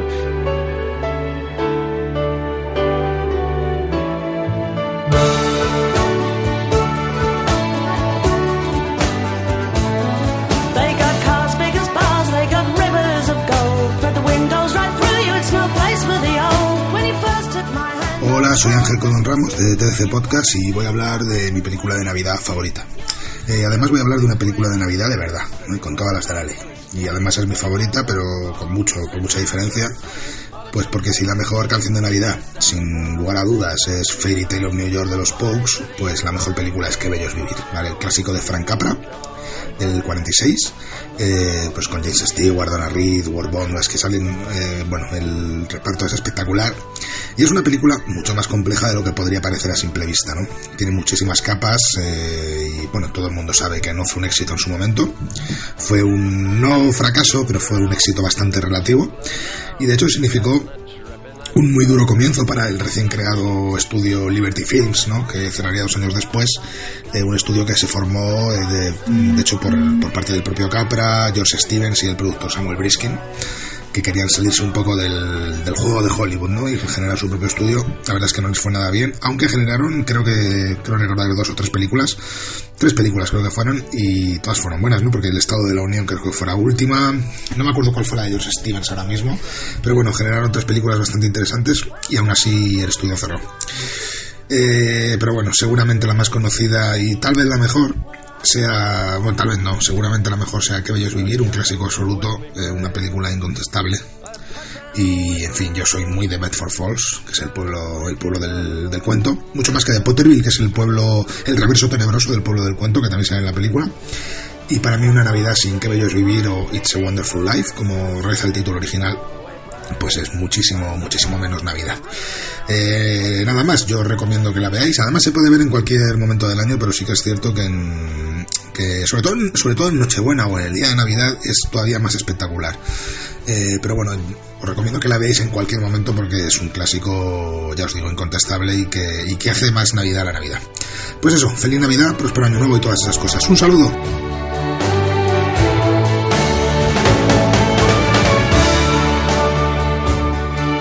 Y bueno, Sergio, después del directo de la Retro Barcelona, ya nos metemos en este programa como cierre de temporada, que es especial Navidad, programa número 12. 3.11 realmente y yo creo que ha estado divertido, no lo hemos oído porque lo estamos acabando de grabar y bueno, eh, un programa así sencillo yo creo, ¿no? Yo creo que está guay este repaso que le hemos hecho a la temporada. Eh, ahora pues esperamos eh, vuestro feedback, esperamos que os ha parecido esta temporada, que os cambiaríais, que no, que realmente lo que digáis pues va a sonar la polla, ¿no? Pero bueno. Eh, no, ¿Qué, conclusiones sacas tú de la temporada breve así, Sergio? ¿Qué te Pues ha que parecido? yo creo que mm, igual a la gente a lo mejor, pues por desgracia no le ha gustado tanto, pero eh, egoístamente hablando, yo me lo he pasado bomba, tío. Sí, sí. Y creo que eh, si yo y tú no lo pasamos bien, creo que se, se acaba de transmitir por las vías hercianas, si es que, hay. bien. Si es que hay. Te ha quedado bien. No, yo creo que esta temporada quizás nos hemos documentado menos o ha sido, no sé, como más improvisado, evidentemente, y diferente. Más de pero a mí me ha gustado. joder. También Sí. veo que, no sé, mm, tampoco no es por venirme arriba, pero parece que hacemos un podcast ya de lo que sea. O sea, pues en directo, puede ser entrevista, puede ser eh, cubriendo un evento, parece, no sé, tenemos cierta ya, no sé, lo tenemos automatizado y me mola que haya sido así, diferente. eh, cambiamos el método de partir el programa También- en tres trozos, ¿te acuerdas Claro. lo del extra? Sí. Hemos roto todas las... Sí, sí, sí. También según la película, también hay, por ejemplo, de Bad Santa y de estas películas que hemos tratado hoy, bueno, excepto de Star Wars, que si le hubiésemos exprimido más, le podemos sacar aquí un programa de tres horas, tú lo sabes, pero eh, tampoco creo que le hacíamos mucha justicia hacer un programa más largo. Entonces, pues según qué películas, pues a lo mejor no se merece tanto, tanta formación, ¿no? Y tanta información, ¿no? ¿Verdad? Queríamos cerrar esto, también es Navidad, Sí. Esto llegará a los oyentes más o menos en Navidad, ¿verdad, Exacto, Sergio? exacto. Entonces Esto en quedará una- bien. un par de semanas o un par de, no, un par de semanas, no. Menos ya. Una semanita. ¿Ves? una Siempre estamos vendidos. Siempre estamos vendidos de Antes de, de, de fin de año está colgado esto. Sí, sí, Sí. Y brevemente eh, voy a abrir aquí una caja que tengo, mira, ¿ves? La caja de los marrones, vamos a ver, Hombre, ¿qué sale aquí? hombre, tenemos aquí la caja de los, ¿Qué, te los marrones. qué te digo, marrones en solitario o marrones eh, comunes? Primero en solitario, venga. Que, Venga, en solitario menos. tengo aquí, por ejemplo, pone aquí, a ver, no pone nada, me lo estoy inventando, pero fe de, fe de tarras. Oh. ¿Qué te parece ese marrón? Ese marronaco, que por cierto, yo me vi toda la puta filmografía del, del, del director. Te traicioné ahí. de- Y, y, me, y me volví a ver la peli, que por cierto, tengo aquí a, a mi esposa, a Maite, que Sí. ella la vio conmigo también. ¿Le gustó a Maite o qué? Sí, sí que le gustó. Sí, sí, nos gustó bastante también. Ahí está, dice que sí. Da su Dice que sí, aprobación, levanta- Maite. levanta el dedo y A mí me gusta sí. mucho esa película. Queremos hacerla, supongo que la haremos. A Es ver, uno de los marrones. Creo que lo anunciamos, Sergio, en- por ahí. Lo dijimos. Sí, no sé, no, sí. boca chanclas, Pero- boca chanclas. Pero ¿cuánta- ¿cuántas cosas decimos que después no Espérate, hacemos? vamos a decir otra, Por ejemplo, otro. Esto mea culpa más, Black Rain. Hostia, esto fue un marronate. Que yo me bajé, me, me conseguí una versión de 7 gigas, ¿sabes? Para verla. La llevo, la llevo en vez de luego- comprármela, dice, yo me la pirateé a lo grande, ¿no? No, porque la tenía, la, la tengo la ya en la Blu-ray, la tengo en Blu-ray, pero claro, en el trabajo no me la voy a llevar, tío, Sí, ahí sí. donde lo reproduzco, ¿sabes? Exactamente, Y- no, eso fue tuve que tirar ahí de- en Japón, lo comenté creo brevemente, pero es eso que yo pensaba que podríamos hacer más programas, estuve un 35 días en Japón o algo así, y finalmente te- queda pendiente, la haremos, porque Bueno, pero hubiera gustado no, pa- grabarla. no pasa nada. eh, la idea original era pues que tú te hubieses paseado por los eh, sitios porque estuvieses paseado, en Osaka. me he paseado, sí, sí. Y, y era pues, pues mira, tío, esto ha cambiado, esto no sé qué, pero bueno, como tú lo tienes eh, en me pues, Lo tienes una mente privilegiada No, este año me fotográfica, Osaka. fotográfica, Sí, todo, ¿no? todo. lo tienes pam, todo clavado. Voy en la bici y voy eh, viendo vas los viendo, frames de hombre, todo. tanto, eres el ciudad. Google Maps humano. Veo, veo una nigua ampliamente todo cansado. Sí, sí, sí.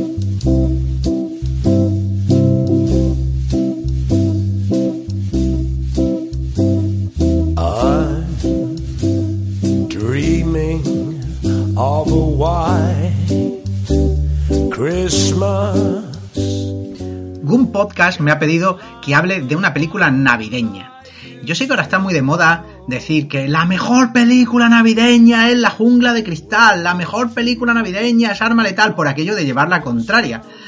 Pero vamos a ser sinceros, una película navideña tiene que ser una película de buenos sentimientos, de buen rollo. Por eso yo quiero hablaros de una película que va de una mujer que no puede follar porque su hermano con problemas mentales se lo impide y de una pareja que rompe porque el señor Alan Rickman se pone muy cachondo con una tía no muy guapa de la oficina. Sí, estamos hablando de Love Actually. Yo sé que la comedia romántica es un género que ahora tiene menos popularidad que José Luis Perales en el Viña Rock. Cierto. ¿Por qué? Pues por aquello de que se dice que la comedia romántica es una cosa muy mala porque...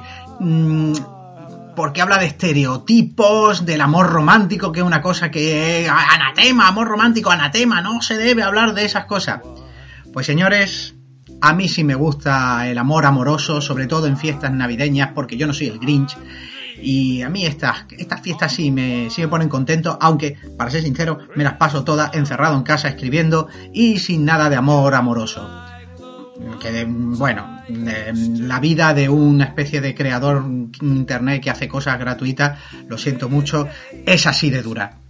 Love Actually, además, es una película en la que por fin dirige uno de mis guionistas favoritos, que es Richard Curtis, que parece ser que se ha retirado de la dirección, por desgracia, después de una cuestión de tiempo, que es su película más extraña, porque parece una comedia romántica, pero luego no lo es. Va sobre las relaciones paterno-filiales y encima tiene viaje en el tiempo, por lo cual es un 23% mejor que cualquier otra película. Pero estamos hablando de Love Actually. Love Actually viene después del éxito de Notting Hill, eh, bueno, por supuesto de Cuatro bodas y un funeral, que Notting Hill también es una peli a la que se le da mucho mucha tralla, sobre todo la gente siempre dice, es que la frase de solo soy una chica delante de un chico es muy mala. Oye, pues a mí no me parece que esté tan mal, que quiere que te diga? Vamos a ver, las declaraciones de amor son gilipollas, son ridículas, y si escucharas las declaraciones de amor que le has hecho a cualquier chica o chico en cualquier momento de tu vida, diría, ay madre mía, me muero de la vergüenza, esto es para salir en la serie vergüenza.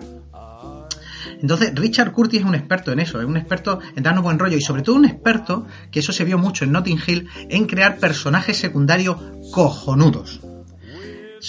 Notting Hill era la, la amiga en silla de ruedas, su marido, el señor gordito que, el de Downton Abbey que, que no sabía que Julia Roberts era una estrella, la hermana, pobrecita que murió el año pasado, esa actriz, eso era lo maravilloso. ¿Y aquí qué hace? Pues crea toda una película de personajes secundarios, porque son un montón de tramas. Un montón de tramas que luego esta estructura aplicada a la comedia romántica se ha plagiado. De hecho, se ha plagiado donde menos te lo espera en una, en una película navideña polaca que ha sido ha tenido esta secuela, fue una de las películas polacas más importantes de su tiempo. Ahí está la influencia de Love Actually, enterica, toda para ella. Hasta en el cine polaco ha llegado esta obra maestra absoluta.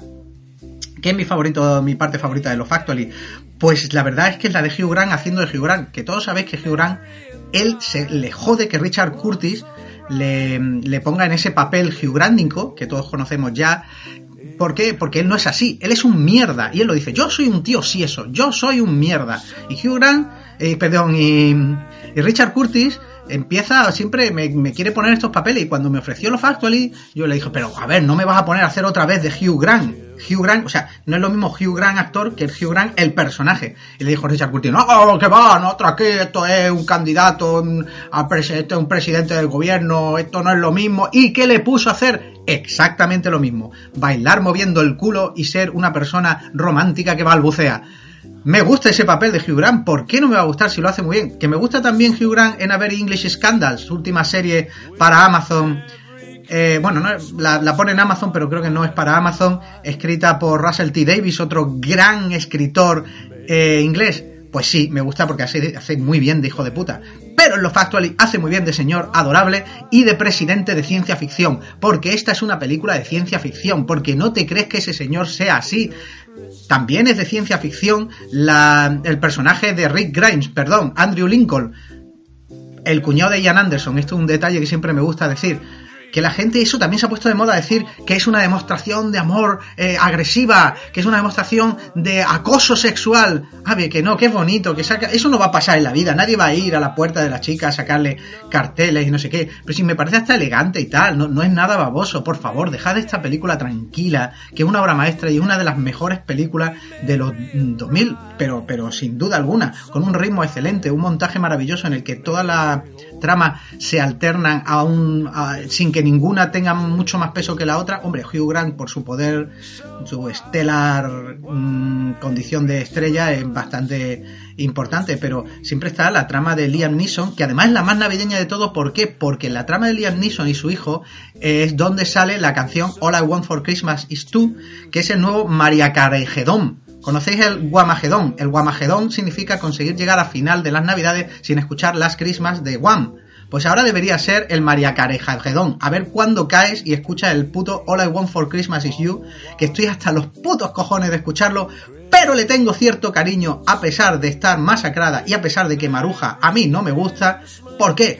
Porque sale en Love Actually. Además es muy bonito, el niño toca la batería, mira a la niña que está enamorada de él, está enamorado de ella, y ella mira a los demás, y el niño pone cara de, espérate, me ha mirado a mí o ha mirado a los otros. Es una escena bonita. Y nunca olvidemos la escena del aeropuerto, al final, en esa misma subtrama, cuando con la música de Craig Armstrong, que es maravillosa, sale corriendo para ver a la niña antes de que suba al avión.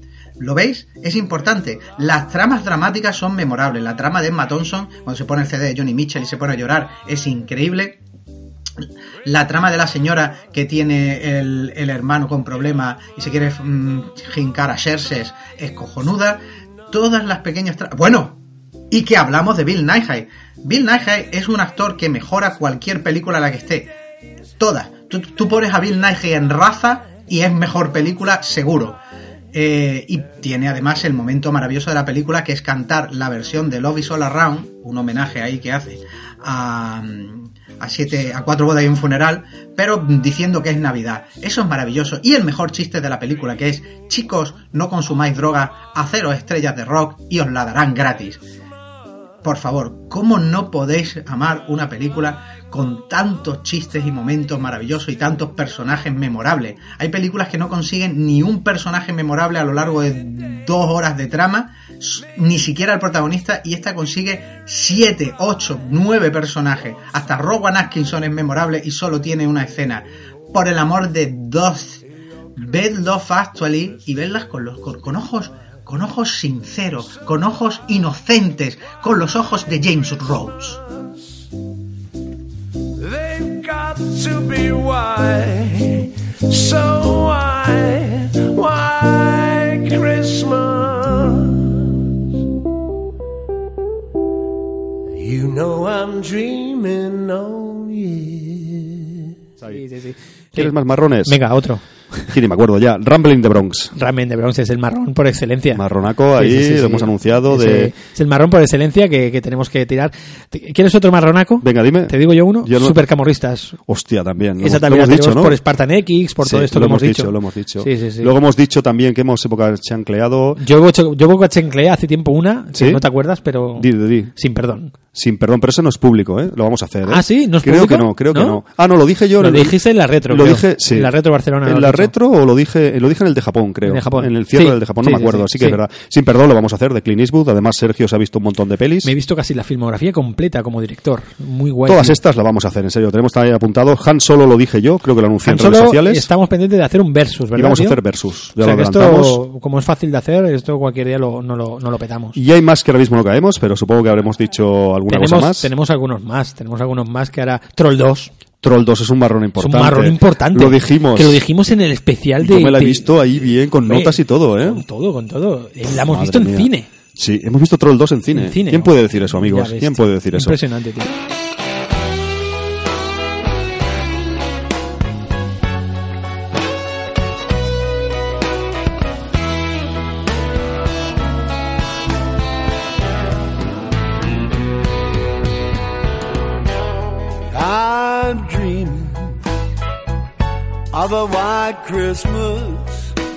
Hola piratillas, ¿qué los pasa que no aplaudís? Soy Rafa Martínez, colaborador de la órbita de Endor y voy a aprovechar la oportunidad que me brindan los muelles de Gun Podcast para hablaros de mi película navideña favorita, que no es otra que Rocky 4. Y sí, ahora mismo seguro estoy que muchos de vosotros diréis, este tío se le ha ido la pinza, ¿cómo nos va a hablar de Rocky 4 como peli navideña? Pero es que el combate que tiene lugar entre Rocky y Iván Drago al final de la película es el 25 de diciembre en Rusia. Así pues, entra dentro de la categoría de películas navideñas y al que no le guste, pues que apague el podcast y se vaya a escuchar la órbita de Endor. No, hombre, quedaros que esta gente lo hace muy bien. El caso es que ahora sí que es cierto que con el paso del tiempo mucha gente empieza a valorar esta película como lo que es, una absoluta y rotunda y redonda obra maestra. Pero durante muchos años los que la defendíamos nos vimos acosados porque todo el mundo pensaba que esto era una fantochada, que esta película, por Dios, era una americanada que se había sacado Stallone de la manga, que esto no tenía ni pies ni cabeza, que, que, que, que esa, ese cántico al, al, al americanismo más rancio, más puro, no tenía lugar en ningún momento. ¿Y sabéis qué os digo? Que todos os habéis equivocado, porque lo curioso de Rocky 4 es que está inspirada y basada en un hecho real. Fijaros, había un señor que se llamaba Max Smelling, que era alemán y era el gran campeón del mundo de los pesos pesados en Europa. Bueno, del mundo no, si era solo de Europa, pero era el gran campeón europeo de los pesos pesados. Y se fue a Estados Unidos para intentar conseguir el título de campeón del mundo. Claro, en aquella época pasaba un poco como con la NBA. Tú podías ser el mejor europeo, pero si querías llegar a ser el mejor del mundo, tenías que derrotar a los americanos. Ya os digo, hoy en día no están así, pero en aquella época los grandes pugiles eran americanos. Y no le dejaron enfrentarse. Le, le dijeron que primero tenía que hacer un combate contra Joe Luis, que era el gran campeón americano de color, negro, porque tampoco en aquella época les dejaban a los negros combatir contra los blancos. Bueno, es otra historia, pero si alguno quiere saber por qué no, les recomiendo que descargue el especial que hicimos en la órbita de Endor de Rocky. El caso es que se enfrentó a Joe Luis, que era mucho mejor pugil que él, y contra todo pronóstico, Joe Luis pierde, la, pierde el combate contra Max Smelling. ¿Por qué? Pues porque este señor utilizó tecnología muy novedosa para la época. ¿Os va sonando ya con el argumento de Rocky 4? ¿Y cuál fue esa tecnología tan novedosa para la época? Ni más ni menos que el vídeo. Y fue capaz de descubrir que un golpe muy recurrente de Joe Luis bajaba durante un instante breve la guardia y aprovechaba esos momentos para poder meter su puño y acabó con la acabó besando la lona el gran campeón el gran campeón americano, sí. Lo cierto es que, a pesar de que le habían prometido que se podría enfrentar a James Braddock, que James Braddock, por cierto, es en quien se inspira la peli de Cinderella Man, pues no, no le dejaron. Se tuvo que volver a Europa. Pero ¿qué ocurrió? Que cuando vuelve a Alemania, los nazis lo ven como una herramienta propagandística perfecta. Ha derrotado a los americanos y además ha derrotado a un negro y además lo ha derrotado en su propio territorio. Así pues, eh, le, le organizaron un gran desfile por Berlín. Incluso hay fotos donde aparece cenando con Hitler. Y aunque el pobre Max Smelling no era nazi y, lo, y, bueno, hizo varios actos para intentar salvar a varios de sus mejores amigos que eran judíos, los nazis lo aprovecharon todo lo que había sucedido para poder demostrarle al mundo que la raza, que la raza aria era muy superior al resto y que sobre todo pues había derrotado a un, a un negro, coño, en, allí en Estados Unidos. Lo cierto es que al final eh, Joe Luis se enfrentó a, a James Braddock, a Cinderella Man y le derrotó y consiguió el título del campeón del mundo de los pesos pesados, pero claro, todo el mundo le decía que no era el mejor del mundo, había perdido contra un alemán y que hasta que no fuese capaz de derrotarlo, él no sería el auténtico campeón del mundo de los pesos pesados. En Estados Unidos no le dejaron combatir por miedo a que perdiera y entonces ya sí que se podía liar la de Dios es Cristo, si volvía a perder otra vez contra la máquina propagandística nazi. Y Joe Luis, arriesgándolo todo, decide ir a Alemania a combatir contra Max Smelling. ¿Y qué organizan los nazis? Un combate con una presión bestial. Imaginaros todo el partido nazi viendo un combate de un negro contra un alemán en plena Alemania nazi. Ojo a la estampa, yo creo que fue hasta más dura que la que hizo Stallone. Eso sí, no fue el 25 de diciembre. El caso es que el combate no fue tan emocionante como el de la película, porque Joe Luis era mucho mejor púgil, había sabido corregir sus errores y porque había perdido la pelea anterior, eh, y, y, de, y, derrota al pobre Max Smelling, lo, acaba tirando a la lona en el primer asalto y además le rompe dos costillas. O sea que el ridículo que hizo el pobre Max Smelling fue enorme y, y, sobre todo que hicieron todos los nazis. Y fue un gran problema este pobre hombre porque se quedó en tierra de nadie. El caso es que eh, los nazis ya no lo querían, había hecho un ridículo contra Joe Luis y los americanos tampoco lo querían acoger. ¿Por qué? Porque este señor había sido herramienta propagandística de los nazis.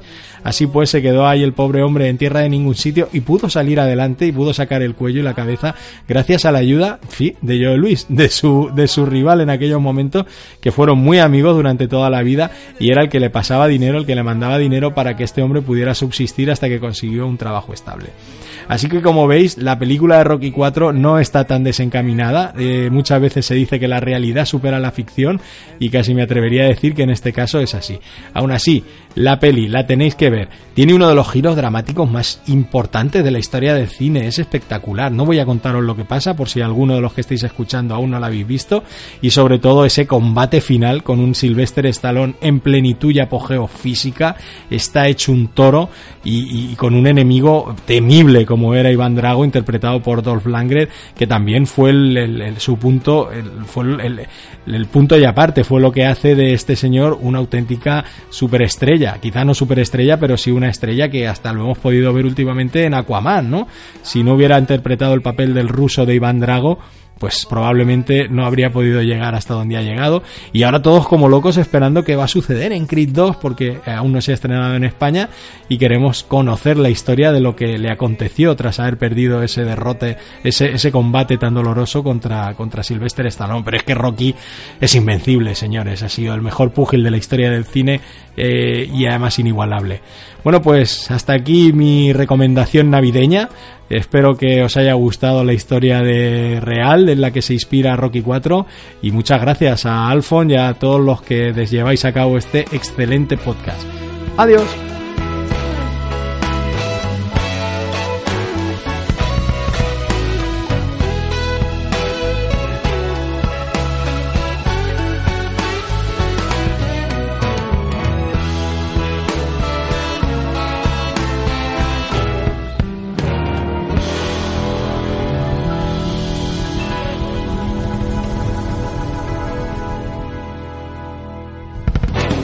Y luego son marrones ya de, antiguos, que la gente ya ni se acordará. Son amigos que ya no nos hablan. Yo creo, por ejemplo, Ángel Codón Ramos. Pobre Ángel, tío, lo tenemos ahí con ese especial. Ese, ese marrón es el marrón. O sea, Es el un marronaco, Es el marronaco. marronaco, porque era la saga completa Indiana Jones. Sí. ¿Y quién mejor que Ángel Codón? Bueno, pero tío? ese marrón viene de antes, además, es verdad. Viene, viene de, de la primera temporada, viene. Eso hay que hacerlo, eso hay que hacerlo. De... Es que Ángel, como venga, va a hacer unas audiencias de la hostia, nos va a humillar cuando se vaya luego. Yo tengo miedo. Por eso, por eso. Yo, yo empecé con Point and Click, me acojoné. Claro, claro, El primer claro. Point and Click con Ángel Codón dije, yo peto, yo paso ya. Ya, he- ya he conseguido, ya he tocado techo. Por eso no ha hecho más, ¿eh? Uno conmigo ya se Hice- esto. hice uno contigo para callarte la boca. Dice, ya se ha hundido esto, lo ha hundido el Alfonso. Y luego tenemos otro marrón, por ejemplo, que me viene a la cabeza, con el amigo Rafa Martínez, de Lode. Hostia, de, de Joel Halcón. Joel Halcón, que se tiene que molar mucho. Ese también puede estar muy A ver guapo. si lo podemos hacer. eh, Ese, de él. hecho, estábamos buscando fecha y todo, ¿te acuerdas? Sí, tío? sí, sí que- Un, un fuerte abrazo tanto a Ángel Codón Ramos como a, a Rafa, eh, Rafa Martínez, ¿no? Sí, sí. Eh, que bueno, que se han prestado y que están ahí para cuando, ver, la temporada sea, que pero- viene, si podemos. pero eh, somos unos putos. No, y luego vendrá, por ejemplo, supongo que vendrá Abel de Gigamés, que estuvo con Abel, nosotros. Abel en- también, sí, sí, sí. Estuvo en Reto Barcelona con nosotros y más amigos. eh, intentaremos. Andreu, traer- yo quiero hacer uno con Andreu también. Andreu, Andreu puede ser la bomba. Andreu. Andreu, eras Ah, una vez la vida, tío. Por ejemplo, es Hostia, él. que es lo que es clavé, él. ¿lo viste o no? Lo- has clavado. Hombre, hombre, yo para los parecidos ahí. Estuve últimamente muy calmado en el programa y los parecidos no los tiro no mucho. los tira- pero, no tira mucho, Pero eh. sí, sí, la verdad Sí, que sí, está ahí. De... Y eso, básicamente, eso. La caja, la caja de Pandora está llena. Vamos a cerrarla ya porque hay más mierda. sí, sí, Déjame sí. que no me cierra bien. Hay mucha mierda. Ya mucha cierra, mierda. ya cierra. Cerrado, cerrado. A ver si la, la temporada que viene traemos cosillas y otras cosas que nos inventemos nuevas. I want a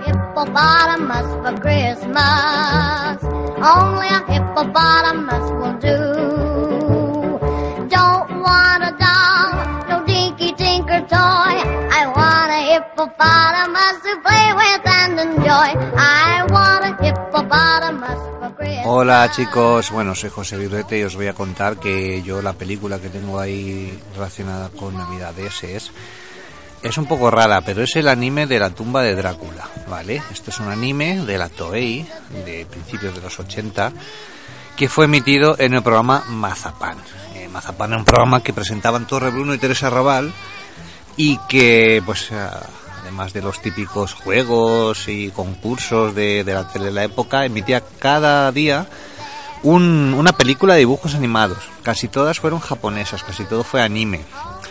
Eh, me acuerdo que había una que era como de fútbol ahí de fútbol flipado japonés pero pero la que me impactó a mí fue Drácula. Tengo que decir que ya la había visto ya había visto el Drácula en el anime. Eh, la había cogido en el videoclub y me había cagado de miedo y volverla a ver ahí como no sé no sé si es que era ya un poquito más mayor y le presté más atención o, o qué diantres pero pero como que la vi dos veces el mismo año y me da un miedo que te cagas.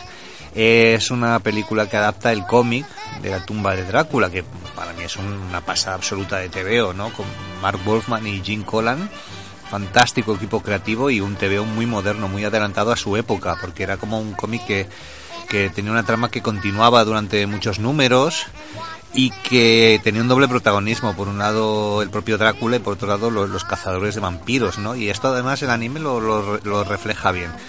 Tener en cuenta que esto eran películas que ponían a las 11 como vamos a poner una película de dibujos animados y luego es eh, Drácula matando mujeres, Satán, o sea, el mismísimo Satán. La peli empieza con una misa negra. Una misa negra donde se planta Drácula y secuestra a la que iban a ofrecer a- de novia a Satanás en esta misa negra porque le, le mola la piba. Y Satán se cabrea y, y, pues manda a sus acólitos a intentar destruir a Drácula, por un lado, y por otro lado pues están los cazavampiros, que son descendientes de Van Helsing y de, y de Quincy Harker, y un descendiente del propio Drácula además, que aquí hace como, como Kung Fu.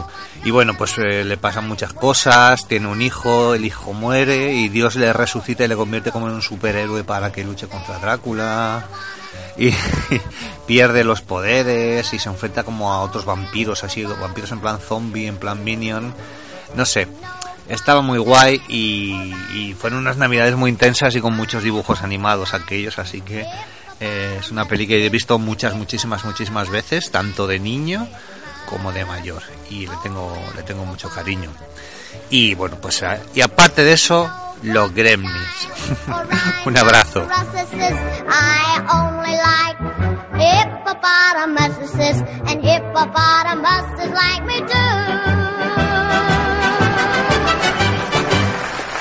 Vamos, vamos con, eh, con eh, Laura Bears, vamos a escuchar ese Galaxies y vamos cerrando esto. Venga.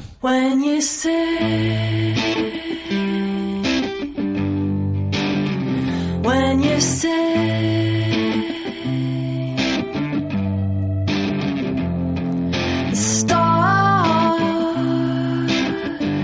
Bueno, esta canción suave, elegida por Alfonso de una manera súper exacta y súper precisa. Sí, yo sí, creo que es un cierre. Haz peloteo, de- haz peloteo. Yo creo que es un cierre perfecto. Dijo, Sergio, ¿qué te parece? Y yo, no la veo. Y cuando la pusimos dije, la veo, tío. Es bestial. Tengo dos Este- críticas este constructivas Galaxies de Laura Beers. Para Cállate, ti. Alfonso, no me interesa lo que digas. pela lo que me digas. Tengo dos critiquillas, vamos a decir los dos pequeños. Ya sé por dónde vas. Sí, sí, vamos aquí. Una de ellas es, eh, como sabéis, este programa empezó con... O sea, este programa no... El esta- baile de canciones que ha habido. Eso, esta temporada empezó con eh, The Power of Love. The Power of Love. The tío. Power of Love, que bueno, eh, Que Sergio- automáticamente Sergio- se borró. Sergio la metió ahí sin consultarme. A mí la verdad que me gustaba, creo que queda bien con, con la dinámica Una del polla. programa. Dijiste que era una mierda, cabrón.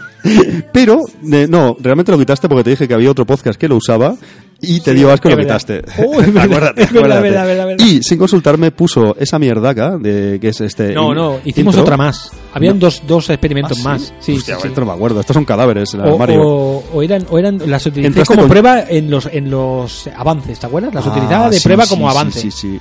Y Metiste John sonaba. Wick, has metido, ¿no? Y es metió la- John Wick, que es la que que suena A mí personalmente, no sé los oyentes, pero no me gusta nada. ¿Qué pinta eso ahí? Bueno, eh, ¿Será todo, que que decir, todo hay que decir que dije, Alfonso, ¿qué te parece esta? ¡Guau, me mola! Alfonso dijo, me mola, sí, porque da el rollo así más moderno, nos alejamos del cine ochentero un poco, el cine rancio, no sé qué. Me mola, me mola. Y digo, ah, pues venga, adelante, John Wick. Y después a los tres meses me dije, vaya mierda de canción. Era por quedar bien, ¿sabes? Era por quedar bien. es un bien queda, tío. No, es que el inicio de los muelles de siempre, ¿no? Que metiste, que, que es el chico de oro, ¿no? Chico de oro. Que siempre me ha gustado mucho. La retomaremos. Claro, no, quisimos cambiar también por darle un nuevo aire a la temporada. Y la melodía final, yo no sé, Cindy fue Lauper, ma- ¿no? manía, eso también, claro. El cambio por Galaxy, manía mía por, por Coherence, era una manía mía que te metí ahí. También nunca dejas la canción entera, dejas lo mínimo posible, es otra crítica ahí. Eh, ¿Cómo con no? Cindy, Eh, se- Cindy se Lauper te lo currabas, se- o sea... no, se queda entera no, siempre. No, no, no, Siempre hay no, manipulación. no, Voy a montar yo un no hay- programa. No hay, manipulación. Sí que hay manipulación. Lo que pasa es que la canción dura muy poco, cabrón, y te Ah, enrollas no, mucho en las conclusiones. Eso también es Como cierto. voy a tener que hacer ahora. Como ahora mismo, ¿no? Ahora, ¿Ya está metida? No, no, no, ¿Eh? no la metes Claro, con está- Cindy Lauper. de bajo- de Vamos fondo. a ver, Sergio, que yo te, yo te miro todo esto. Yo, bueno, no para la cuarta Mira, temporada porque nos mira, estamos peleando mira, aquí ya. tengo los datos aquí. a ver, o pruebas, que no es radiofónico. Quiero ver el proyecto, quiero ver todo. Mira, no, no, no, te voy a decir cuál es mi teoría. a ver, A ver si estoy acertada. Dime, dime, y de hecho, hay pruebas fehacientes, datos, hay pruebas fehacientes que la apoyan. Y es, tú antes con la de Cindy La Lauper. apoyan. la apoyan. Con la de Cindy Lauper, eh, hacías. Nosotros íbamos hablando, estaba ahí en la música de fondo, y luego la metías entera. Metías un corte ahí. Mentira. Sí, sí. Hay pruebas, sí, sí. Mentira. Sí, sí, sí. La metías, le dabas ahí para que, porque nos molaba, y la metías que no, entera. que no, tío. It's not, Ah, no, ¿Lo ves? Eh, metíamos. Ah, no, pero eso fue para los extras, ¿no? Metíamos la de Axel Foley, ¿te acuerdas? Tan, Sí, sí, tan, eso quedaba bien también. Esa sí. era para los extras. Correcto, sí, sí. es verdad, para los extras. Y con Galaxy se acaba Mira, rápidamente. el ending que utilizamos de, de Cindy Lauper, ¿vale? Duraba 3 minutos 40, ¿vale? ¿Y la de ahora dura mucho menos? Y la de ahora de Laura Beers, que estaba en la segunda temporada, eh, que empezamos con esto. Está mirando datos aquí, Sergio. Sí, ¿no? sí, sí, sí, sí. Habéis cortado ya, habéis dado el stop hace rato. Estamos aquí los No dos. te preocupes, Son peleillas, peleillas. 3.36, o sea, dura 4 segundos más. Es increíble cómo manipulas ahí el tiempo. Algo haces. Ya estudiaré yo a poner dos timelines. y- ¿Tú quieres, ¿Tú quieres que suene toda entera del principio y del Sí, final? este sí, tío. Vale, pues el final, este, ya está. el Pues final, dímelo, el- dímelo, nunca me lo habías dicho. El final. Y- es más, en este, por ser el final de temporada, Dos veces te- va a sonar. te voy a meter Laura Beers y luego te voy a meter a, a, A Cindy Lauper. Eso, como un homenaje. Esto me gusta. Pero enteras las dos, ¿eh? Las dos enteras, te vas a Vamos a hacer tres Que la horas gente aquí. corte si quiere. Y eso es todavía. Bueno, chavales, pues esto ha Vamos sido un poquillo. Sí.